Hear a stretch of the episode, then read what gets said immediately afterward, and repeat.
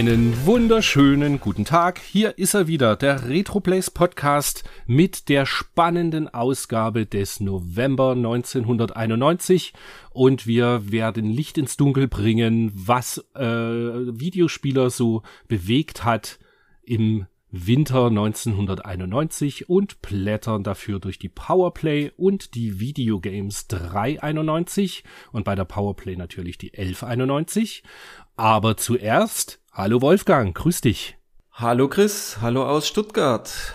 Wie geht's? Wie es mir geht? Ja. Mir geht's, mir geht's super. Wir haben eine, äh, wie soll ich Ihnen sagen, eine, eine Uhrzeit, in der wir normalerweise nie aufnehmen. Ich bin frisch aufgestanden, drei Kaffee im Gesicht und sitze hier an einem Samstagmorgen bei herrlichem Sonnenschein irgendwie im Retroplace Headquarter Hohenkammer und freue mich, dass wir heute irgendwie entspannte ein Stunden, anderthalb Stunden äh, quasseln können über die ganzen schönen Spiele, die einfach da erschienen sind. Womit steigt man denn als erstes ein? Hm? Vielleicht so, was hast du ein Schönes gekauft? Was ich gekauft habe? Oh, ähm, an physischen Sachen eigentlich gar nichts. Bis auf das, ähm, nee, ich habe gar nichts gekauft tatsächlich. Langweilig. Ich habe nur ein Glaylancer gekauft. Und natürlich nicht Oh, physisch, okay. sondern für 4,79 im Microsoft Store für die Xbox One. Und, Aha, jetzt äh, hast du mich. Ja. Und Day One gekauft. Ich kam irgendwann im, im Oktober kam das noch raus. Und sofort gespielt und sofort durchgezogen. Und es ist eine sehr schöne Umsetzung. Hat mir sofort gefallen. Es, sehr schöne Filter auch, ähm, Scanlines und so ein bisschen die äh, CRT-Monitor. Also kann ich kann ich nur empfehlen, wer es noch nicht gespielt hat, ladet's euch runter, kostet nicht viel und es macht wirklich Spaß und schon alleine dieses Titelbild von dem Cover ähm, auf der Xbox auf dem großen Fernseher zu sehen, ist schon ist schon die fünf Euro wert. Sehr cool. Wir sind ja ausgewiesene, also unsere Hörer wissen das ja, wir sind ja ausgewiesene Glaylancer-Fans. Und ich kann immer noch nicht verstehen, dass das damals in der Famitsu ja doch relativ schlecht bewertet wurde. Ja, das hat ja auch bei uns in den, in den Gamers und so weiter, war das ja auch eher so, hm, so ein bisschen okay. Fanden, fanden sie alle nicht so unfassbar gut. Aber ich find's nach wie vor ein super schönes Spiel, super geile Grafik, super, super Sound. Ich mag's total. Ja, Ja, ist ein tolles Spiel. Absolut. ja. Aber das war's schon, Und was sonst? ich gekauft habe, ähm, muss ich ehrlich sein. Ja, sonst bin ich gar nicht weiter groß dazugekommen, irgendwas zu kaufen. Aber ich habe ein bisschen was gespielt. Natürlich neben dem Glaylancer, was natürlich durch die Rückspulfunktion recht einfach wird, aber es macht halt auch Spaß. Ich meine, ich habe das ja eh schon tausendmal durchgespielt, aber es macht Spaß und man kann es entspannter durchspielen. Habe ich wieder mich dran gesetzt und wir haben ein bisschen weiter gespielt. Äh, Shadow of the Tomb Raider auf der Xbox One X. Das wird ja langsam ein Running Gag. Das Ja. spielst du ja irgendwie immer. Ist das so lang? Ja, ich komme halt nicht so oft dazu. Also es ist dann, Okay. dann immer mal so 10, 15 Prozent spielt man dann mal weiter und dann liegt's mal wieder drei Wochen und ja, Ah, okay. kommt, ist halt das, was ich ab und zu mal spiele und dann hier ähm, Mister natürlich ein bisschen was angezockt ähm, für die für diese Ausgabe und worauf freue ich mich denn demnächst?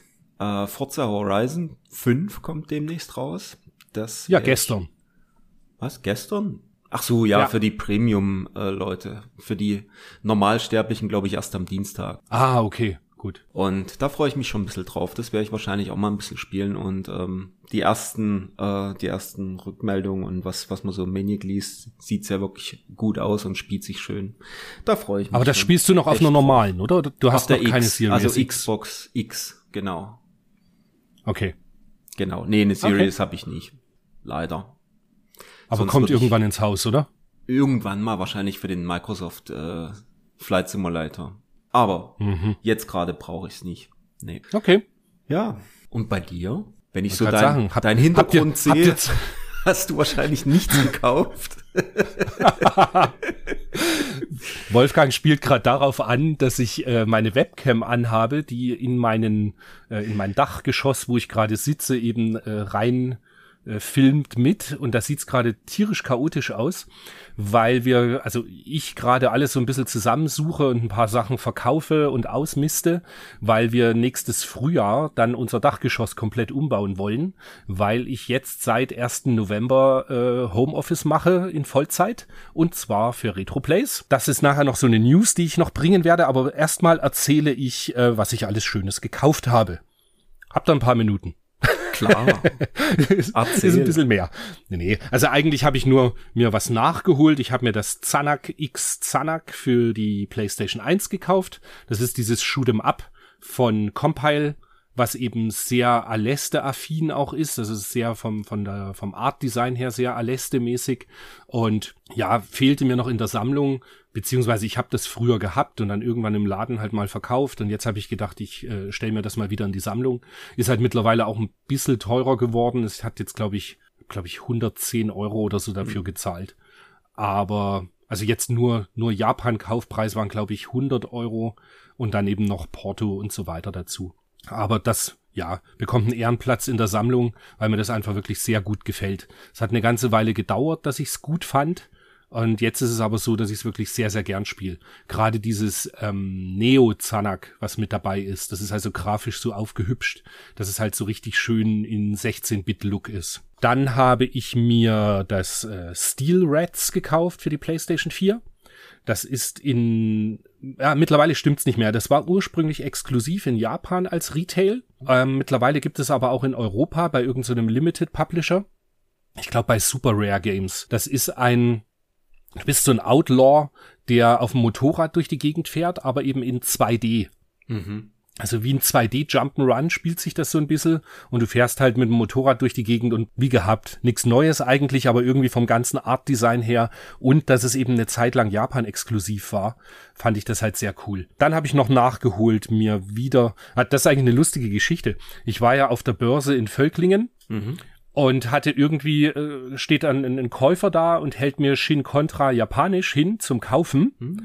Und ich hatte tatsächlich das aus der Kiste vergessen rauszunehmen. Es war in der Verkaufskiste mhm. und ich wollte es aber eigentlich ganz gern selber für mich behalten. Ja. Und dann habe ich es natürlich, dann habe ich es ihm natürlich verkauft und habe dann in Japan mir jetzt wieder ein Shin Contra bestellt. Eines von den Kontras, die ich einfach nicht durchspielen kann. Das ist so schwer, ich schaffe das einfach nicht. Das ist das, das, ist das erste äh, auf der PlayStation, ne? Genau.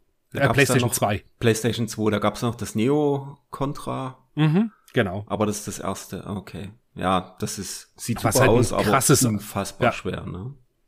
Ja, fand ich auch. Hm. Also das ist das mit diesem, wo du so einen Gegner hast, der so ein Riesenkopf ist, mhm. der irgendwie die ganze Zeit sich über dich ergibt, äh, mit irgendeiner Salzsäure, was, das, ja, völlig verrücktes Artdesign und ziemlich cool, aber halt viel zu schwer.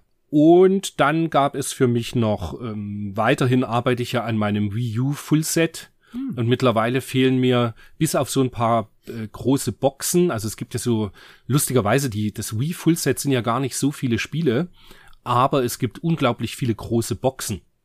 Also das Special sind halt Editions, einfach ne? viel genau. Also Special Editions und diesen ganzen Skylanders äh, ah, Starter Pack und okay. äh, Dis Disney, Disney Star ja. Wars Pack und was es nicht alles gibt. Und da fehlen mir dann immer noch ein paar, aber die normalen jetzt äh, in, in DVD-Case, die Releases, da bin ich jetzt mit, ich glaube, mir fehlen noch zwei oder drei Spiele und dann bin ich da durch.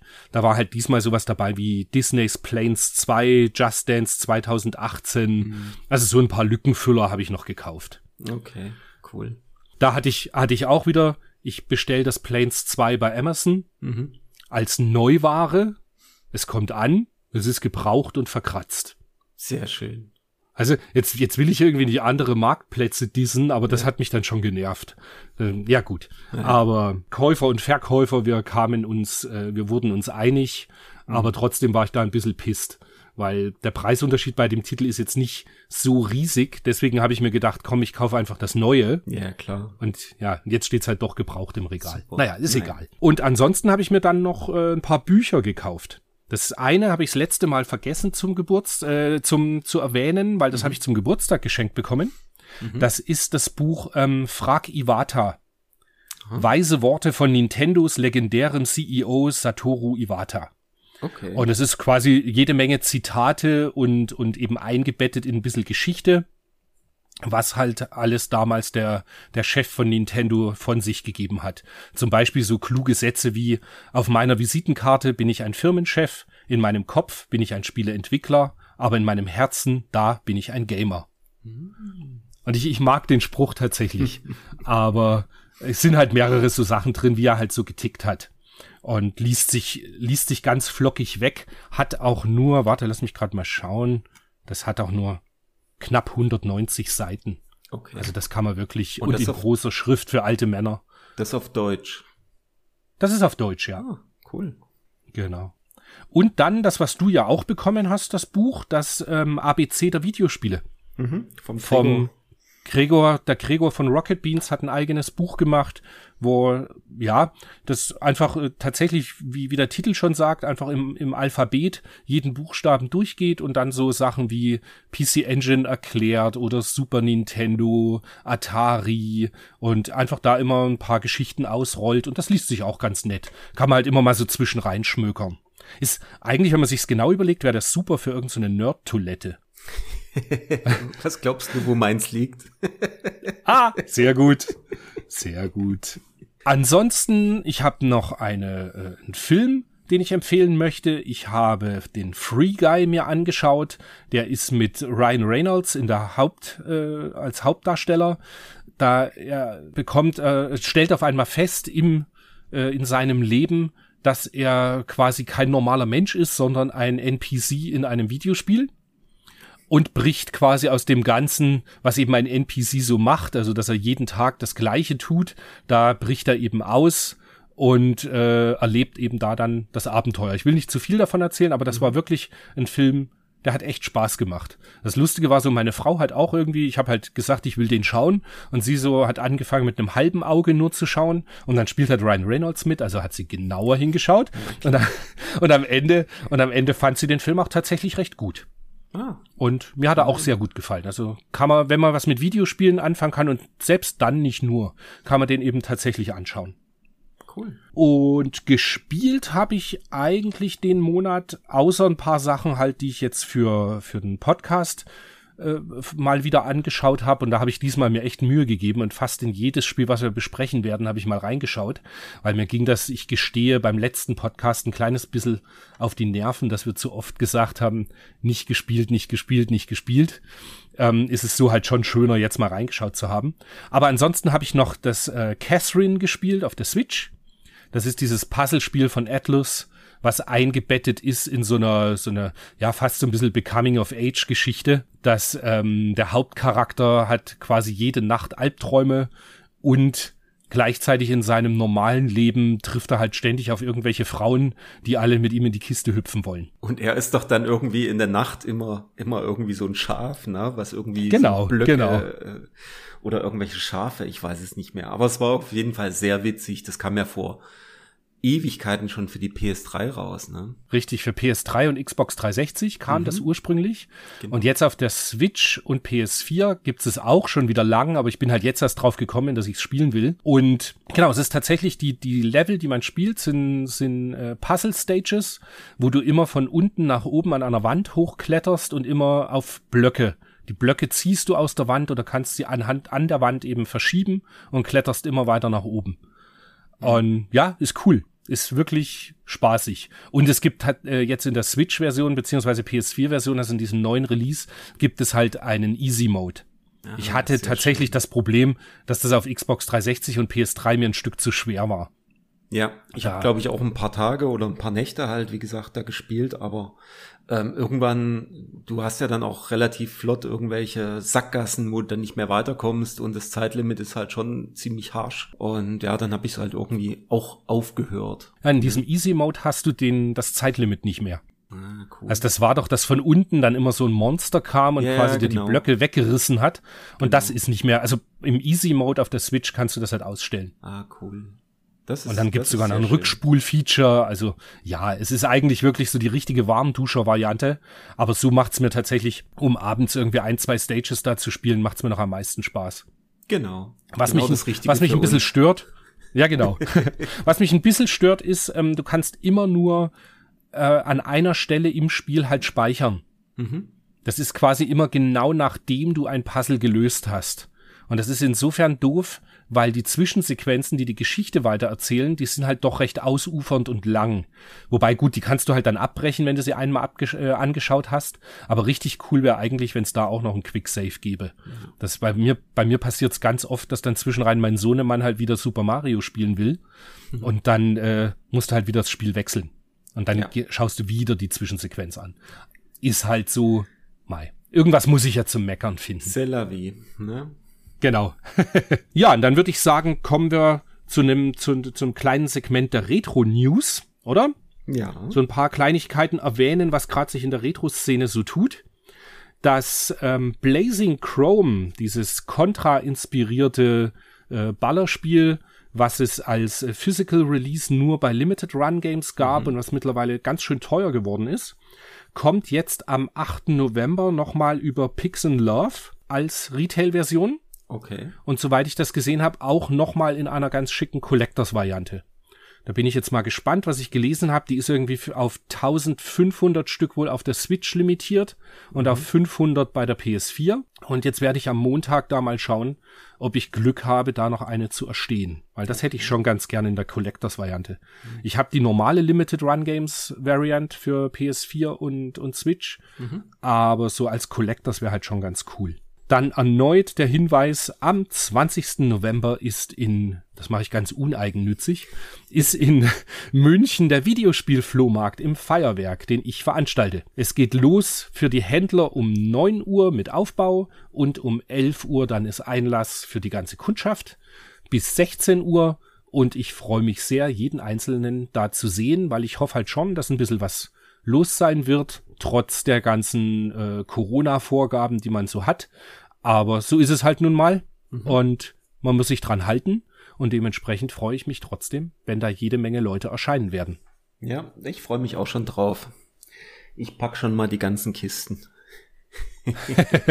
bisschen was muss ja weg, ja. Ja. Ähm, ja, und für die, also damit die Käufer schon mal wissen, dass ein bisschen was los sein wird. Also alle Tische, die an Händler gehen, sind mittlerweile bezahlt und ausgebucht. Da, ja, war ich auch ganz froh, dass das eben geklappt hat. Gut, die, das Feuerwerk ist jetzt nicht so super riesig, aber es ist halt schon cool, dass eben da kein Tisch frei bleibt. Gleichzeitig ist dann am, also nicht gleichzeitig, sondern eine Woche später, ist in Wien und in Heidelberg wieder eine Videospielebörse. Einmal die Retro Games Con in Heidelberg mhm. und in Wien ist es die Retro-Börse für klassische Videospiele. Außerdem, ja, ich, ja, du sagst jetzt cool, ich find's ein bisschen schade, dass es bald so ein doppelgelegter Termin ist. Ich werde höchstwahrscheinlich in Heidelberg sein, mhm, um einfach auch. mit ein paar Händlern ins Gespräch zu kommen, zwecks Retroplays. Mhm. Und genau, und wir sehen uns ja dann da sowieso auch. Das ist natürlich super. Genau, ich habe da auch schon gebucht. Und dann ist irgendwann im Dezember noch in Bonn ist noch eine Retro Gamescom, wenn ich mich recht entsinne. Stimmt. Da werde ich aber ganz, ganz sicher nicht sein weil das ist einfach, ähm, ja, Weihnachtszeit bei mir und Bonn ist halt einfach auch noch ja. sehr weit. Ja, ich bin auch nicht da, da an dem Wochenende. Von daher. Ja. Aber wir wollen es ja nicht unerwähnt lassen. Nee. Genau. Dann noch äh, kam für die Switch jetzt auch, ich habe es allerdings noch nicht gespielt und auch noch nicht gekauft, das Gynok. Das, das schon, Gynok ist Gynok. Das, das genug? Nee, ich meine, das ist schon draußen. Also oh. zumindest habe ich Screenshots gesehen. Mhm. Ich habe jetzt auch noch gar nicht in den Switch Store geschaut. Ich habe nur ähm, äh, der, der, der Thomas mhm. Nickel hat schon äh, Fotos geteilt, wie er es halt gespielt hat auf der Switch. Ah, okay. Insofern denke ich, ja, vielleicht hat er auch einen, einen Review-Code bekommen. Das kann mhm. natürlich auch sein. Cool. Das wäre ja schön, wenn das noch auf die Xbox kommt, aber tja, weiß ich nicht. Müssen wir mal ich schauen. weiß es gar nicht, ob das, ja. Dann das äh, Samme Samme Samme ist angekündigt worden für erstes Quartal 2022, also Fire Shark, mhm. auch für Switch. Und ich denke PS4 wahrscheinlich auch. Okay. Weil jetzt das ähm, Tiger Heli Kyuku Tiger ist ja auch Ende Oktober jetzt erschienen auf als Retail-Version. Da ist meine gerade noch unterwegs. Die habe ich bestellt in Japan. Da hm. freue ich mich auch drauf, wenn die dann kommt. Und pünktlich zum äh, Halloween am 31. November, äh, November sage ich schon, 31. Oktober, hat der Core-Entwickler auf dem Mister das Cotton released, und zwar die Arcade-Version vom Cotton. Und das ah. ist natürlich ganz cool. Also das Original Arcade-Board auf Mister kann man jetzt spielen. Fand ich sehr, sehr cool. Cool. Sehr schön. Ja. Ja. Und eine, eine Retro-News in eigener Sache. Bei RetroPlays hat sich einiges geändert. Vielleicht für die User jetzt noch nicht unbedingt, dass sie es großartig mitbekommen haben, aber ab 1.11. betreibt nun die Skinbaron GmbH de, den RetroPlays. Ich bin weiterhin mit im Kernteam dabei und wir entwickeln weiterhin an der Plattform. Und jetzt geht's halt richtig los, eben das äh, Marketing und dass endlich noch viel mehr Leute den Retroplays nutzen, so wie wir uns das zum Start vor vier Jahren mal vorgestellt haben. Und dementsprechend war ich jetzt gleich vom 2. November bis 4. November war ich in Hof in der quasi im, wie sagt man denn so schön, im Retroplays Headquarter in der genau in der Zentrale und hab eben da mein es war so schön ohne Schmarrn du kommst halt mhm. dort irgendwie hin und äh, ja, tolle Büros und super nette Leute. Ich meine, den Hannes, den äh, einen der Geschäftsführer, da, den kannte ich ja schon über eine längere Zeit, aber da war halt, weißt du, alle total nett und und ich fühlte mich sofort willkommen da. Und ja, und jetzt schraube ich halt mit äh, Laura und Marc, also Marc ist der neue Programmierer und die Laura ist zuständig fürs Marketing mit mir in, in Kooperation. Und ja, ich freue mich richtig sehr über die ganzen äh, neuen Aufgaben, die da kommen und dass man halt jetzt den ganzen Tag quasi an seinem Herzensprojekt arbeiten kann. Ne? Cool. Ja, für mich wird tatsächlich da ein, ein, ein Lebenstraum wahr, weil du weißt es ja. Wie ja. lange habe ich da immer dran rumgemacht und so weiter und jetzt kann man es endlich den ganzen Tag dran arbeiten. Super Sache. Cool. So, das musste ich jetzt mir vom Herzen reden. Ja. Und jetzt steigen wir ein in die Powerplay. Genau, die Powerplay 1191 mit einem finster dreinguckenden Arnie von Terminator 2. Sehr schönes, sehr schönes Cover, finde ich. Es ist halt so cool. Ich habe gerade die, ich habe die Powerplay die ganze Zeit jetzt schon äh, offen, mhm. während wir reden. Und mich, äh, ich habe die ganze Zeit diesen, diesen durchdringenden Blick vom Arnie. Mhm. Jetzt schon die letzten 20 Minuten durchdringt mich dieser Blick. Fang jetzt endlich an. Genau. ja, aber Terminator 2 war ja tatsächlich da äh, im November 1991 ein ganz großes Thema. Der kam zwar in Europa bestimmt erst irgendwann im Laufe von 92 raus, wenn nicht sogar noch später. Aber ich Boah, weiß noch, ich wie ich schon mal erzählt habe, dass wir ja in den USA dann waren, äh, Weihnachten 91. Und da lief ja der Terminator im, im Pay-TV schon. Mhm, stimmt. Stimmt. Das ist, ja, ansonsten, ja gut, ich würde jetzt mal sagen, die, die ersten paar Seiten, es ist halt irgendwie schon wieder eine, eine Messe. Nee, äh, eigentlich irre, wie viele Messen waren zu der Zeit, mhm. oder?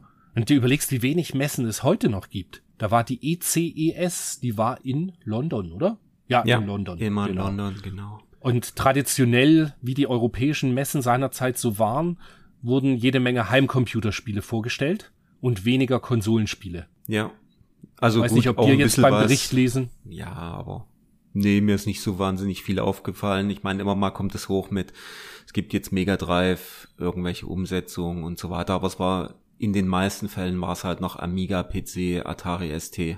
Das ist auch witzig, dass das noch so wirklich so dieses Dreigestirn Amiga ST und MS-DOS, das war so damals das Ding, was die ganze Szene da äh, dominiert hat. Ja, wobei, wenn du dir überlegst, ich meine, der Amiga wurde doch schon bis 94 oder so am Leben erhalten. Da kam dann halt nicht mehr so unglaublich viel gutes ja, Zeug, gell? Aber es war, ja. man sieht 91 noch, da war noch echt eine Hochzeit von diesen, von diesen Homecomputern. Und man merkt mhm. aber hier, also gerade jetzt, wenn man das so, so jeden Monat da reinguckt, so nach und nach sieht man schon, wie, wie schnell das mit dem PC dann ging. Mhm. Guck mal, vor einem Jahr haben wir noch geguckt, ah, da gab es dann noch viel Zeug, was in EGA kam und äh, ein paar wurden in VGA und jetzt ist alles VGA schon und Sprachausgabe kommt jetzt langsam dazu und so weiter und das, das sieht man, das, äh, dieser, dieser Wechsel zum PC geht halt echt flott. Ja, und gefühlt war damals das aber auch irgendwie die, die technische Entwicklung ging halt viel rasanter oder viel, ja. äh, auch bei, sowohl bei, bei Audio als auch visuell, mhm. dass du halt die, die, die Entwicklung so krass war, dass du einen extremen Unterschied gesehen hast. Mhm. Wenn ich heute mir ein, gut, du siehst einen Sprung von PS3 auf PS5, siehst du auch den Unterschied. Ja. Aber von PS4 auf PS5 tue ich mir im Moment echt noch ein bisschen schwer. Mhm. Das sieht halt einfach die PS4-Sachen jetzt gerade, die ich eben, jetzt das God of War habe ich jetzt nebenbei immer noch ein bisschen weiter gespielt. Das sieht halt einfach unglaublich genial aus. Obwohl ja. es auch schon wieder drei Jahre alt ist. Ja, klar. Ich sag mal so, diese ganzen, die Tomb Raider Sachen. Mhm. Das sieht auch das erste auf der, auf der One noch super aus. Auf der ersten One. Das ist jetzt, ja. das ist nicht mehr so dieses so, oh, was sich da geändert hat. Das Richtig. gibt's halt irgendwie. Also ich meine, äh, die Änderung damals von NES auf Mega Drive zum Beispiel oder Master System auf Mega Drive, das war ja schon so ein Ding so, wow, mhm. das sieht wirklich anders aus und das sieht wirklich geiler aus. Oder dann nochmal ähm, auf die 32-Bit-Sachen. Das war natürlich dann auch nochmal ein Sprung. Und dann wurde es schon, ja, ich glaube, das letzte, wo ich wirklich so ähm, richtig äh, das krass fand, war, glaube ich, das, die Xbox 360 damals. Mhm, das hat mich auch stimmt. ein bisschen geflasht, so Gears of War und sowas. Aber dann danach war es so, ja, schönere Effekte und ja, sieht ein bisschen besser aus, aber irgendwie jetzt so dieses so total, äh, dass ich lang hinschlage, habe ich mhm. eigentlich nicht. Das sind eher so, so, so marginale Änderungen, die natürlich an sich schon geil sind, aber ähm, nicht mehr so dieses, dieses super Aha-Effekt. Aber das war mhm. damals halt Anfang der 90er war das halt ganz anders. Wenn du dann wirklich alles hattest von CGA bis VGA und diese ganzen Unterschiede, das ist schon, äh, wie schnell das dann ging. Ich meine, was zu der Zeit 91, Doom war da noch ein bisschen weg. Was gab's da? Da haben wir noch Commander Keen in EGA gespielt, weißt du? Hm, ja, richtig, ja, stimmt schon. Ja, ja. Das ist, ja, da war schon ein Wahnsinnsfortschritt. Und da ist, da können wir eigentlich gleich dann mhm. äh, mit Terminator 2 weitermachen. Ja. Das siehst du nämlich beim Terminator 2, der ja nun 91 rauskam, also vor 30 Jahren. Ja. Da sieht man aber mal, was für ein unglaublich gutes äh, Produktionsbudget der hatte, beziehungsweise wie gut das eingesetzt wurde. Ja. Weil den Film kannst du heute noch schauen und der sieht immer noch unglaublich genial aus. Ja. Ich weiß also noch. die, die ganzen CGI-Effekte sind sensationell gut gemacht das Morphing von dem, von dem äh, Patrick. Mhm. Wie hieß der? Ah, ich habe den Namen. Ja, du meinst den T1000 halt. Der T1000, genau. Wie der sich da durch diese ganzen Gitter und so weiter da durchmorpht. Also das ist schon mhm. ziemlich mhm. geil gewesen. Das war wirklich. Ja, und also damals und du schaust es heute mhm. und es sieht halt immer noch cool aus. Also es ist nicht so, dass ich das sehe und mir dann so denke, wie jetzt beispielsweise bei ähm, Die Hard 2 wo er, wo er aus dem, aus dem Flugzeug, äh, wo sie die ganzen Granaten in das Cockpit werfen mhm. und er macht dann mit dem Schleudersitz aus dem Cockpit raus. Okay. Wenn du dir das heute anschaust, da siehst du halt voll, wie das gedreht wurde. Ah, weißt du, also okay, du erkennst ja, halt voll den Effekt. Und bei, bei Terminator 2, dieses am Computer gemachte, das erkennst du einfach nicht. Hm. Dass das, das sieht einfach super aus. Wie ja. in echt. Wie in echt und äh, 100 also Millionen wenn sich, Dollar wenn sich Menschen steckt, ne? Damals. Ja, genau. Damals, ja.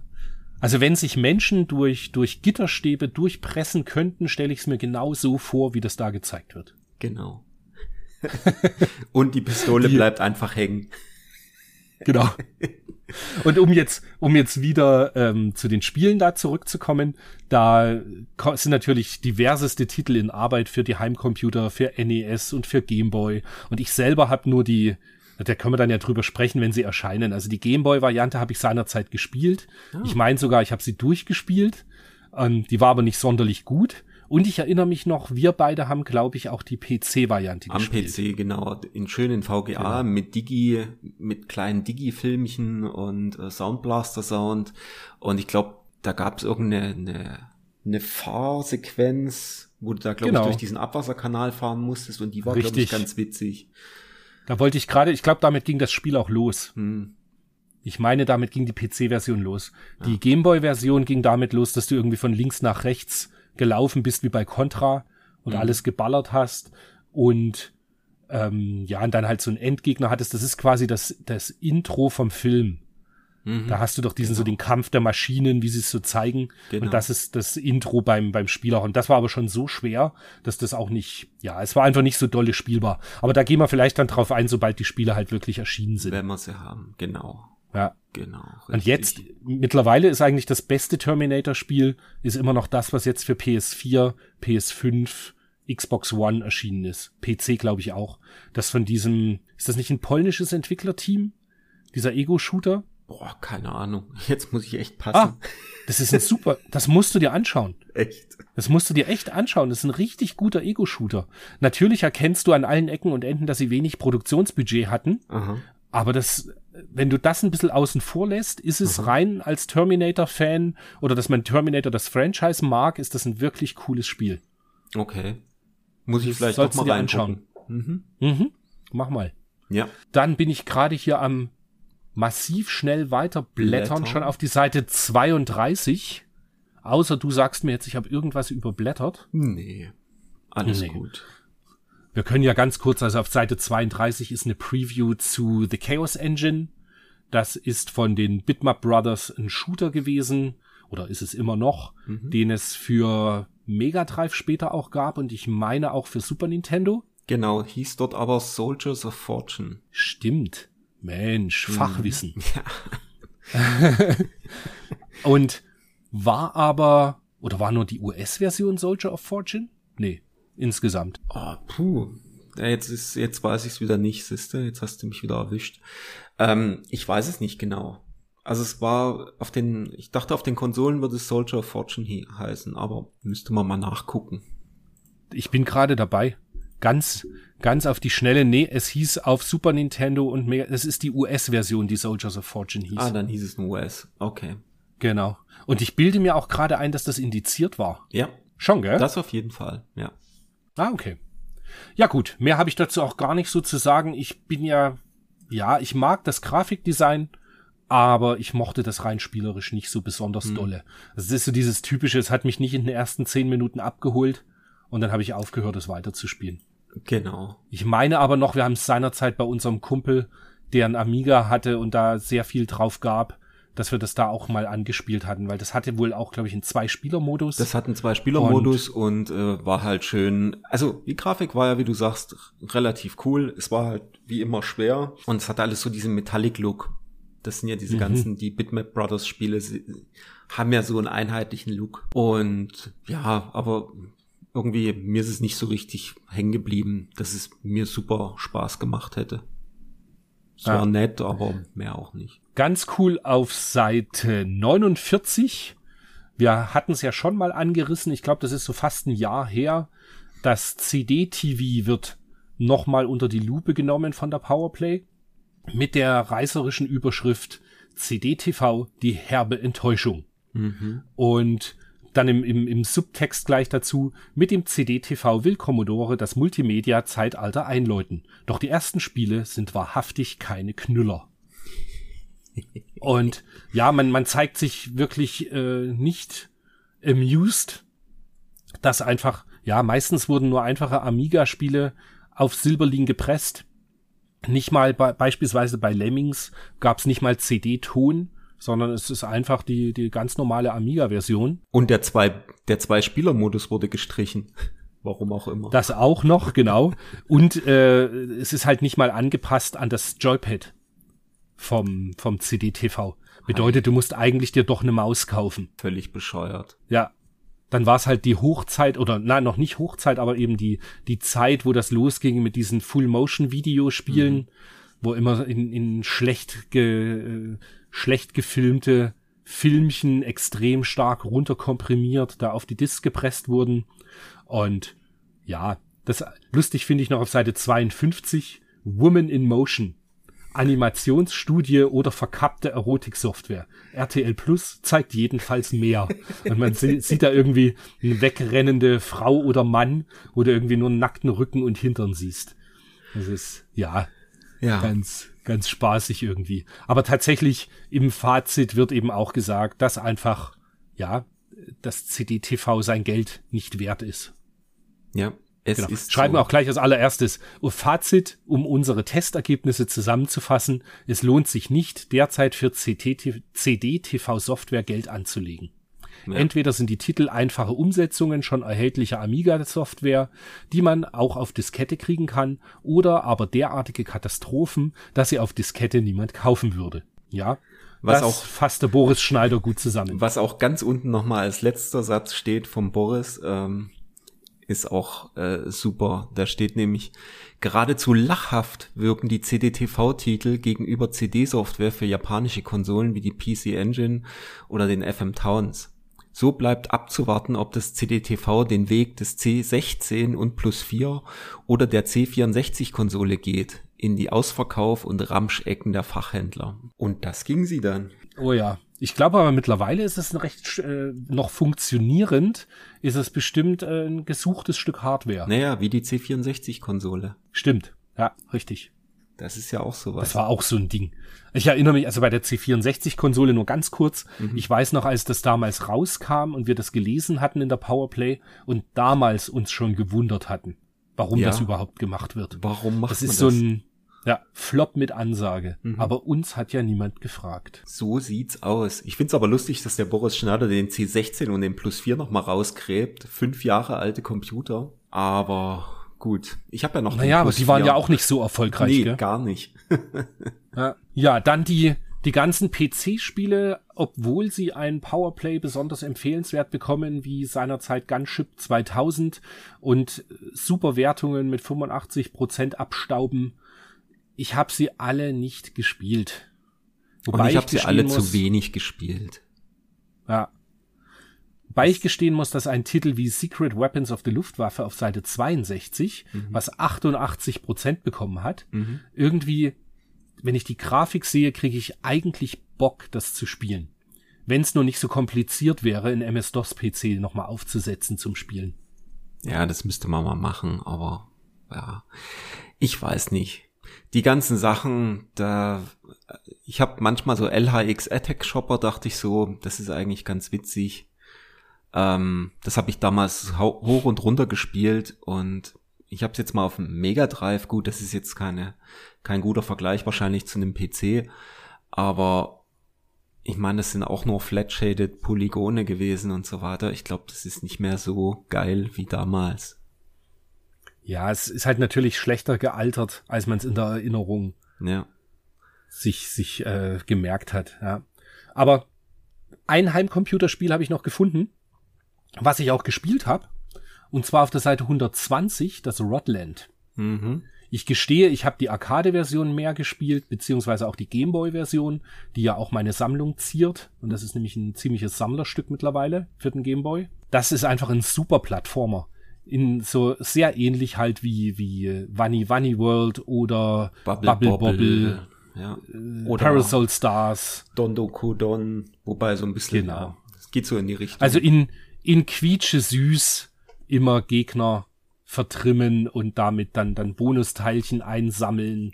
Und ja, einfach ein super schöner Plattformer, der immer auf einer, äh, auf einem Bildschirm halt funktioniert. genau, Kommt und von Michael Hengst leider nur ein Gezo, warum auch immer. aber das ist einfach Geschmackssache.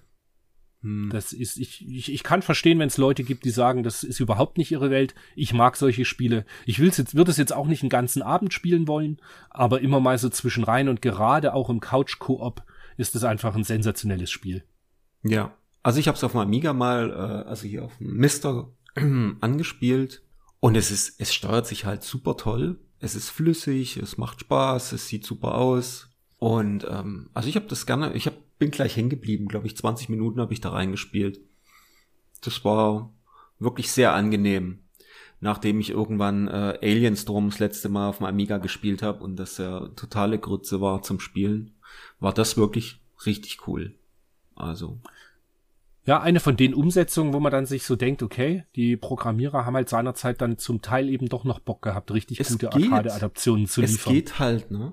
Das ist immer das, Ja. wo ich immer denke so, warum geht's bei den anderen nicht? Warum kann man nicht hier so, es gibt so schöne Sachen, die wirklich super zu steuern sind und kein Unterschied irgendwie zum Mega Drive teilweise ist. Und dann gibt's halt so richtige Grütze, wo ich denke, warum? Muss man doch nicht machen. Naja, ich, denk, ich, ich denke, das wird eine ganz einfache Erklärung haben. Das ist einfach eine Budgetfrage. Ja, ja, klar. Und dann ist es die, die typische äh, 80-20-Regel.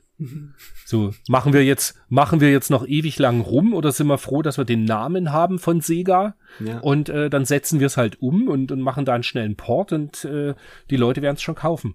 ja. Denke ich mal. Also Ja, könnte ich mir sein. vorstellen. Ja. Dann sind wir schon auf Seite 138. Alles dazwischen skippen wir einfach mal, was so an Interviews und so weiter so dazwischen war. Und kommen äh, auf ein sechsseitiges 25 Jahre Star Trek Special. Mhm. Bist du großartig äh, mit, ich weiß das jetzt gar nicht, bist du großartig bei Star Trek irgendwie involviert? Ich persönlich nicht. Mein Bruder war großer Star Trek-Fan, allerdings eher die, die Next Generation-Sachen. Ich bin dann eigentlich erst dazu gekommen durch diese äh, Veralberungsgeschichten mit Sinnlos im Weltall. Hab, die fand ich total lustig. Du kannst dich vielleicht erinnern, Anfang der 2000er, wo es noch kein YouTube gab und so weiter, gab es so ein paar Leute, die haben das irgendwie neu vertont, ganze Folgen teilweise. Und Ist das das mit dem starken schwarzen Kaffee? ja, ja, schön schwarz. und schön stark und schön heiß. Ja. Okay. Ja, das Muss das, man äh, mögen. Wollte gerade sagen, ich bin da neulich wieder angeeckt. Wir hatten das Gespräch, glaube ich, im Maniac-Forum, weil ich fand das damals schon nicht witzig. Aber das ist halt, ja, Humor kann man halt nicht immer erklären. Ja. Nee, aber ansonsten habe ich mit Star Trek äh, tatsächlich auch nicht wirklich was am Hut. Bin eher Star Wars. Ja, ich auch. Du ja auch. Also ich ne? bin auch eher der, ja, ja, eher der Star Wars-Schauer. ja. Genau.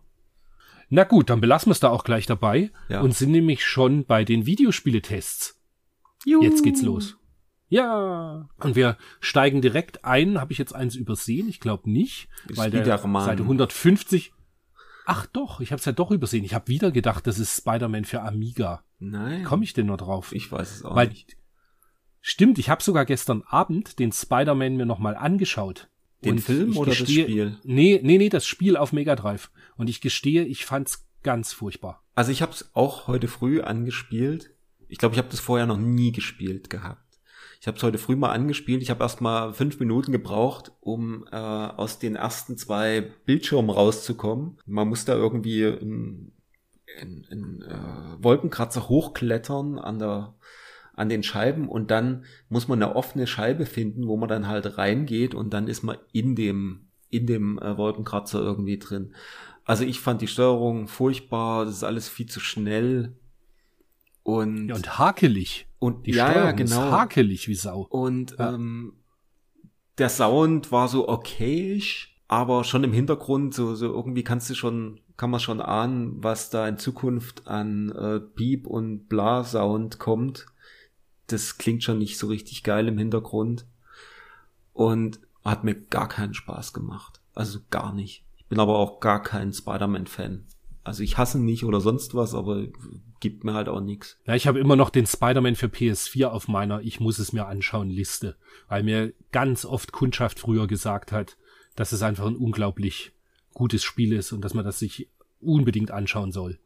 Aber du, dann machen wir gleich Ja. weiter mit einem Titel, der wirklich gut war, weil den habe ich gestern Abend dann auch noch in Ruhe gespielt. Mhm. Und da bin ich ziemlich hängen geblieben, das Marvel Land auf Seite 152 besprochen. Mhm. Und da bin ich nicht der Ansicht, also wenn du gerade dir überlegst, dass der, der Boris Schneider gibt dem Spider-Man ein Geht so, Mhm. genauso wie er dem Marvel Land jetzt ein Geht so gibt. Und das sehe ich nicht so. Das Marvel Land ist wirklich ein ganzen Deut besser. Spielt sich halt wie ein, ja, wie ein ordentliches 2D Jump'n'Run mit ein paar neuen Ideen dazu. Und ja, fand ich sehr, sehr gut. Man merkt halt an allen Ecken irgendwie, dass Namco aus, aus dem Arcade-Bereich kommt, wobei ich mir jetzt nicht sicher bin, ob das eine Arcade-Umsetzung ist. Ich bild mir ein, das ist ein Exklusivtitel für Mega Drive. Bin mir unsicher, muss ich ehrlich sein. Marvel. Auf alle Fälle hat's, also da habe ich richtig Spaß mit gehabt. Ja, das war witzig. Ich habe es äh, auch mal ein, eingeschaltet. Ähm, heißt PAL, Talmits Adventure. Übrigens nur, falls das jemand auf PAL äh, Mega Drive sucht. Ich habe es eingeschaltet und im ersten Moment dachte ich so ein bisschen so, oh, ja, sieht ein bisschen achtbittig aus. oder irgendwie der Sound war alles irgendwie so ein bisschen so düdelig und hm, hat mir dann doch relativ viel Spaß gemacht, gerade wenn du dann dieses erste Extra hast, wo dieses im Bild zu sehende, wo du dann wie so so einen Schatten hinter dir herziehst, so ähnlich wie bei ähm, Ninja Spirit, mhm. weil dann kannst du nämlich auch mit den Leuten wie so ein Lasso kannst du um dich rumwerfen und dann kannst du genau. kannst du die Leute halt äh, die die Gegner, die übrigens sehr abgefahrene Designs haben, ich bin mir immer noch nicht sicher, was das sind Schneckenautos oder irgendwas. Also das sah auch ganz witzig Die aus. kommen am Anfang, stimmt, richtig. Ja. Und ja. Äh, da kann man sich denen dann besser erwehren. Ansonsten muss man halt auf sie draufdrücken. Ich habe ein bisschen, gut, wie gesagt, ich habe es auch nicht lang gespielt, aber ähm, die Steuerung war eigentlich im Großen und Ganzen ganz gut. Ähm, beim Hüpfen bin ich ab und zu mal doch daneben gehupft. Da muss man sich wahrscheinlich noch ein bisschen länger mit auseinandersetzen. Aber ich fand's witzig. Und was ich auch cool fand, war äh, schon im ersten Level hast du so so Plattform, je nachdem an welche Stelle du dich stellst, dann kippt die so und hat schon so ein so ein so ein Dreheffekt drin. Das fand ich eigentlich ganz witzig für so ein, wie so ein erstes Spiel. Ja wie wir beide da gleich ticken, weil das war das, was mir gerade auf der Zunge lag. Dass das Hammer ist auf dem Mega Drive diesen, das ist ja fast schon auf dem Super Nintendo hätte man gesagt, das ist ein Mode 7 Effekt. Ja, ja, genau. Dass quasi da dieses, äh, die, die Wippe da so sich dreht. Genau. Das fand ich technisch auch sehr, sehr cool. Hat mir gut gefallen. Ne? Also von daher, ja, ja war ganz, war ganz witzig. Also ja, müsste, ich, ich sag mal so, da hätte ich jetzt sogar Bock, das mal länger zu spielen, weil ähm, es hat, glaube ich, auch eine gute Lernkurve. Am Anfang bin ich ähm, ja irgendwo runtergefallen, aber ich bin eigentlich mit jedem Versuch schön weitergekommen. Also nicht irgendwie frustig, sondern man kommt weiter, kann dann auch höher springen. Es gibt dann irgendwelche ähm, Flügel hatte ich dann irgendwann mal, wo du halt wirklich äh, super hoch springen kannst und war dann schon in so einer Warp Zone, glaube ich, irgendwo mal angekommen. Also es fand ich ganz cool. Ja, und es ist halt einfach auch mal ein anderes Spiel als immer nur die gleichen Jump'n'Runs, die man kennt. Mhm. Also insofern fand ich das auch, ja, fand ich auch super. Fand ich, fand ich eigentlich besser als geht so. Was ich ja. auch naja fand, war Wrestle War wollte gerade sagen, das habe ich nicht mal angespielt, weil ich kann mit Wrestling nicht so viel anfangen und irgendwie hatte ich da gar keinen Bock. Da musst du was dazu sagen. Ja, ja. Ich habe das, äh, ich habe es nochmal angespielt jetzt. Ähm, ja, die Sprites sind schön groß, sehen auch ganz witzig aus, aber es ist halt gar nichts los. Und ähm, du schlägst halt dreimal zu, dann äh, sind sie da im Clinch und dann musst du Button smashen, dass du das, dass du den Clinch quasi gewinnst und dann gibt's, wirst du einmal durch den Ring ge geschoben und dann wechselt die Perspektive ganz komisch auf die andere Seite vom Ring. Das schaltet dann einfach um. Also es ist furchtbar. Und ich kann mich erinnern, ich habe das damals mit einem Freund aus der Videothek ausgeliehen. Da gab es bei uns um die Ecke so eine ganz kleine Videothek. Das haben wir ausgeliehen und sind, haben das, glaube ich, eine halbe Stunde durchgespielt und sind wieder, sind wieder zurückgegangen, haben gesagt, oh, wir haben das jetzt für, keine Ahnung, zwei Mark ausgeliehen und das, wir haben das jetzt schon durchgespielt und das ist voll blöd und hm. Und hat er gesagt, ja, na hier, ähm, dann nehme ich das zurück, könnt ihr euch was anderes aussuchen, was anderes ausleihen. Aber das, das schreibt ja sogar auch hier der Michael Hengst, gell? Die, ja. acht die acht Muskelprotze sind innerhalb von 15 Minuten mit immer der gleichen Kombination aus Schlag und Hebelgriff zu erledigen. Ja, also es war wirklich so. Also mhm. wir haben das Ding äh, da eingelegt, haben irgendwie eine Runde gegeneinander gezockt, haben das Ding einmal durch, äh, dann einmal normal gezockt und haben dann gedacht so, ja, ah, das war's jetzt, was ist von Müll? Okay. Mhm. Ja, also braucht niemand. Ich weiß gar nicht, ob das US rausgekommen ist. Weiß ich auch nicht. Aber ist auch egal. Es ist auf jeden Fall PAL und Japanisch habe ich es mal gesehen. Ähm, ja, braucht niemand. Schon viel ja. zu lange drüber geredet. Witzigerweise der nächste Test auf Seite 153, das Raiden Thread. Mhm. Da habe ich, als wir gestern kurz drüber gesprochen haben, habe ich zu dir noch so gesagt, naja, genau, der Anatol Locker gibt dann na ja und 56 Prozent. Die mhm. Powerplay hatte seinerzeit halt nicht so sonderlich viel Ahnung von guten Shoot'em Ups. Und dann habe ich es gestern Abend angespielt und die Mega Drive Variante, die ist halt tatsächlich nicht so geil. Findest du? Die ist, ja. Also in direkten Vergleich zum PC Engine CD-ROM. Ja gut, das kann sein. Das habe ich jetzt nicht, nicht ausprobiert. Welten. Welten. Ah, okay. Ohne Schmarrn. Das ist also grafisch auf dem Mega Drive viel farbärmer. Ja. Der, die Musik, klar, statt CD-ROM-Soundtrack hast du halt äh, ganz normales Mega, ganz normalen Megadrive-Sound, aber das ist nicht gut geportet. Es ist einfach, ja, ich, ich weiß nicht, wie die sowas damals gemacht haben, aber es ist nicht kein ordentlicher Port entstanden. Das ist ja witzig, dass du das so siehst, weil ich hab's, Ja. ich hab's auch noch mal gespielt auf dem Mister. Ich hatte mal die US-Version, habe ich aller, allerdings irgendwann mal bei den einen der vielen Börsen verkauft und ich glaube, ich hab's gar nicht gespielt damals und hatte nur noch im, im Kopf so halt hier diese schlechte Wertung und irgendwie alles blöd und hab's vor uns mal gespielt und ich fand's ziemlich flüssig, die Steuerung fand ich super. Also es hat mir eigentlich ganz gut gefallen. Die Musik war jetzt okay, wie gesagt, FM-Sound, aber man konnte gut den, den Sound raushören. Es war eigentlich nicht so schlecht. Das Einzige, was aber mir übelst farbarm ist es. ja, gut, das ist, ähm, ja, das, das war jetzt auch nicht so cool, aber ähm, die Steuerung ist irgendwie nicht behäbig oder sonst was. Die fand ich eigentlich ganz cool. Das Einzige, was mir total auf den Senkel ging, dieses leichte Ruckeln äh, vom Scrolling. Also das nervte mich wirklich ganz schön. Mhm. Aber ansonsten war das eigentlich ganz, ganz okay und ich hatte das, hatte es viel schlechter erwartet beziehungsweise in Erinnerung, wobei ich mir unsicher bin, ob ich das gespielt habe oder das für Super Nintendo. Da gab es ja noch das Raiden Thread für für Super Nintendo. Ja, das war ja, noch. das war ja noch mal furchtbarer. und das muss das war zwar bunter, sein, ne? aber Ja. das war ja auch genau. Aber wenn du es jetzt mal so einordnest, so wie, so wie Anatol Locker das eben da auch schreibt, Mhm. so, wenn du es einordnest mit Ja. Musha Aleste, Gynok, Elemental Master, Thunder Force 3, weißt du, und die sind Ja. alle schon ein Jahr alt. Ja, klar. Und dann kommt ein Raiden Thread. Das ist irgendwie schon hart. Das Ja, ist, das stimmt ja, schon. Also Das stimmt schon. Vom Spielen her fand ich es jetzt nicht so schlecht. Also, da würde ich immer zur PC Engine Variante greifen. Ja, okay. Die habe ich jetzt nicht. Die hatte ich jetzt nicht zur Hand. Gut, gehen wir zu was. Zum, zum nächsten, Seite 154, die Teenage Turtles 2. Die habe ich auch jetzt in aller Ruhe ein bisschen gespielt. Ist halt ein ganz cooler Brawler. Mhm. Und My Turtles geht halt immer. Was ich allerdings beim Mister dann mal aktiviert habe, ist, dass du kein äh, Sprite-Flackern mehr hast.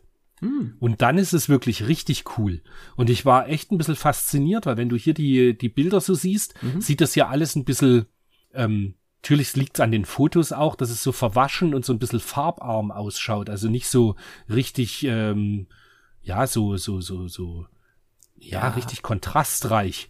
Und dann hast du es aber eben, wenn du es, wenn du es eben mal ganz normal an Konsole am Monitor spielst, Mhm. das sieht richtig cool aus. Findest also das du? war so, äh, ja, das sah für NES-Verhältnisse, fand ich, sah das sehr cool aus und spielte sich gut. Hm. Also es hat sich gut gespielt, das muss ich auch sagen. Also es war nicht irgendwie hakelig oder sonst irgendwas, hat sich schön flott gespielt, ähm, flüssig alles. Und ähm, aber wie du sagst, die Flackerei ging mir total auf den, auf den Senkel. Aber das muss ich dann mal probieren, wo man das umstellt.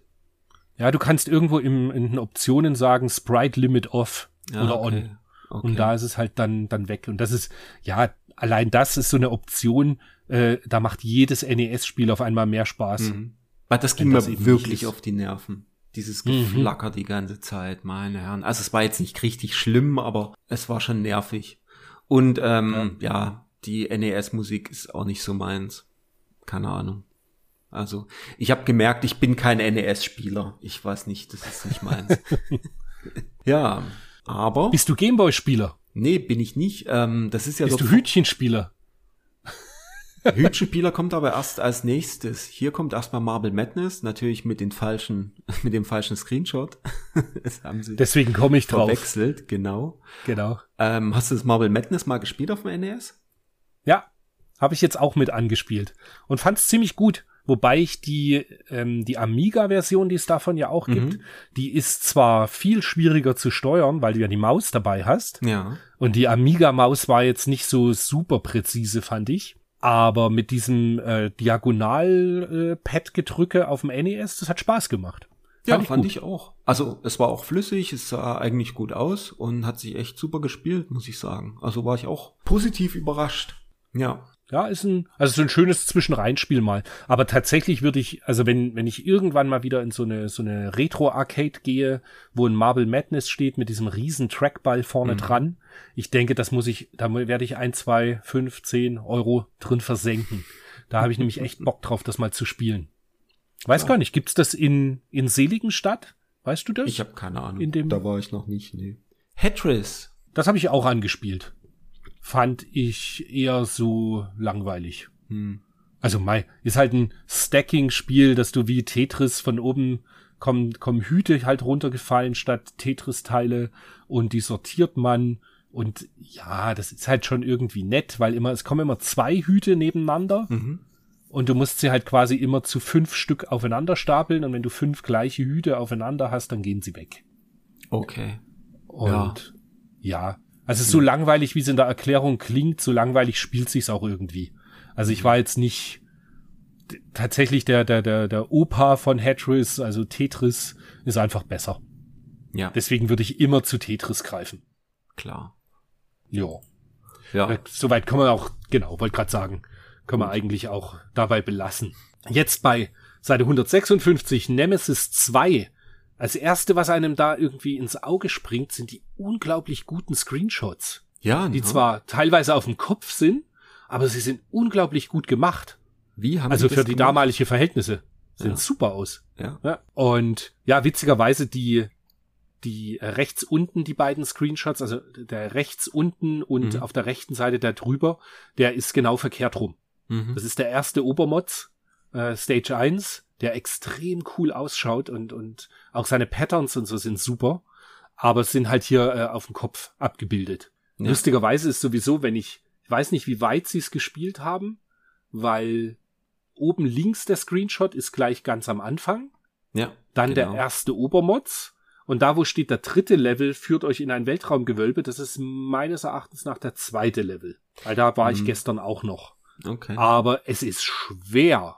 Himmel, ich fand das schwer. Ich habe es nur angezockt und hatte, glaube ich, auf einfach gestellt. Ich weiß nicht, man kann es, glaube ich, einstellen, genau.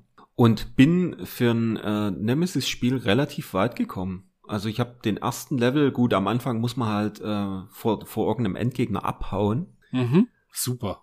Ähm, und da geht man halt schon gerne mal drauf, weil irgendwo äh, Felsen kommen, wo man dann nicht ausweicht, nicht früh genug. Aber bin dann relativ gut durchgekommen, hatte dann auch äh, einen fetten, fetten Schuss mit äh, diesen ganzen Raketen und so weiter und bin ganz gut vorangekommen. Es hat mir sogar Spaß gemacht. Und mir geht's so, also ich habe das ja sowieso in der Sammlung stehen, Mhm. weil da gab's irgendwann mal so ein New Old Stock. Und da habe ich damals auch eins gekauft für schmales Geld, irgendwie so Mhm. 20 Dollar oder so, ist aber auch schon ein paar Jahre wieder her. Aber es ist ein, ja, tolles Spiel und ich werde es jetzt nochmal, habe ich mir gedacht, ich werde es mir jetzt doch nochmal ein paar Abende mehr anschauen. Könnte halt passieren, dass ich es mit Quicksave spielen muss, damit man einfach nicht immer wieder, äh, irgendwie immer wieder anfangen muss, weil die Stages sind zum Teil doch schon recht lang. Oh ja. Ja, also gerade die erste Stage fand ich schon sehr umfangreich. Ja, und jetzt kommen wir zu was, was Ja. nicht ganz so toll war. Seite 160, der Punisher, Mhm. den, ja, das ist halt ein Fadenkreuz-Shooter, wo man sich eh fragt, warum man sowas auf Gameboy bringen muss, weil das funktioniert halt einfach nicht besonders gut. Und den, ich fand den auch nicht gut. Also das war banal langweiliges Spiel. Spielt sich halt so ein bisschen Operation Wolf-mäßig. Mhm. Man muss aufpassen, denn man ist irgendwie in einem Einkaufszentrum im ersten Level und viel weiter habe ich es auch nicht gespielt. Muss man also aufpassen, dass man nur die Bösewichte abschießt und nicht irgendwelche äh, Frauen, die Einkaufswägen vor sich herschieben Okay. und bekommt zwischenrein immer extra Waffen oder halt äh, wieder Bonusleben und so. Aber es ist maximal langweilig. Hm. Ich fand's nicht gut. Ich habe es nicht gespielt. Ja, ich ganz ehrlich, ich hatte mir schon quasi meine Meinung auch im Vorfeld zurechtgelegt, Mhm. weil ich einfach so der Ansicht bin, dass ein Fadenkreuz-Shooter auf dem Gameboy nicht gescheit funktionieren kann. So gerne wie ich Nam auf dem Neo Geo spiele oder oder eben Operation Wolf auf PC Engine, Mhm. das auf dem Gameboy, was das sind so Titel, die leben ja auch einfach von der tollen Grafik und diesem Arcade-Flair und so. Und das geht halt einfach beim Gameboy komplett verloren. Genau. Braucht kein Mensch. Dann, dann haben wir ein schönes Beispiel für schlechte Screenshots bei Rockman World. Rockman World ist nichts anderes als äh, Mega Man, das erste Mega Man für Gameboy. Und ja, zeitlos gut, super Spiel. Aber schön auf der Seite, das Foto. Ja, und kam auch äh, in, in den USA in etwa zeitgleich raus. Weil das war zusammen mit Castlevania 2, habe ich mir das erste Mega Man auch in den USA damals in dem Weihnachtsurlaub gekauft. Kann ich mich insofern noch dran erinnern, weil ich das Mega Man dann, äh, also ich hatte äh, massive Jetlag-Probleme, als wir zurück aus den USA kamen. Und dann habe ich die ganze Nacht immer Mega Man gespielt. Hm. Das war ja so extrem. Dann bin ich morgens in die Schule und bin eingeschlafen am, am, am Schultisch. Ach, herrlich. Weil ich so war krass müde. Ja. Dann auch lustig, aber eher Kategorie belanglos und am Ende bin ich trotzdem irgendwie gestern eine knappe Stunde dran hängen geblieben. Du auch. Ist das Bill, Bill und Ted, was besprochen wird auf Seite 162. Das ist eigentlich, eigentlich ist es wirklich ein dummes Spiel. Es ist halt so auf einem Bildschirm ein Plattformer, aber damit kriegt man mich halt immer. Man muss ständig irgendwelche Items einsammeln und wenn man alle Items eingesammelt hat, öffnet sich eine Tür in die nächste Stage. Genau. Und so, so langweilig wie es klingt, so geil spielt sich's aber am Ende dann. Das ja, hat spielt sich einfach Laune gemacht. Ja. Ja, ja, total. Ich glaube, bis zum fünften Level habe ich's gespielt. Ja, ich war selber fasziniert, dass ich dann irgendwann schaue ich auf die Uhr, denk so, okay, ich habe das ewig weit gespielt. Und man bleibt ja auch nicht hängen. Also das, man, man kommt ja auch ewig weit. Das ist nicht schwer zu Beginn. Und ja, war, war irgendwie cool. Und es ist tatsächlich, wie, wie ähm, Martin Gaksch auch schreibt, es halt so ein, eine Mischung irgendwie aus Jumpman mhm. und Miner. Also wenn man das halt mag, solche, solche äh, Geschichten, dann ja, ja. super Spiel, kann man haben. Spaß und ich glaube mittlerweile sau, sau teuer, glaube ich. Echt? Ja, also mit Box halt, mit ja, Box ja, und klar. Verpackung. Dann, weil heute geht's aber richtig äh, voran, wie schnell wir sind. Aber die, Mai, die Gameboy-Spiele, man muss ja auch nicht immer ewig viel dazu sagen. Mhm. Das äh, auf Seite 163 besprochene mhm. Spatz Adventure habe ich auch angespielt, wo man eine, ja, was ist das, ja, eine, eine kleine Kartoffel, mit die Bein. irgendwie durch, bitte? Eine Kartoffel mit Genau. Bein. Und Basecap. Herrlich. Ja, und sie, sie läuft die ganze Zeit durch irgendwelche Labyrinthe und dann habe ich aber und, und kann schießen und ich bin da ein bisschen rumgeirrt und habe dann aber auch wieder aufgehört.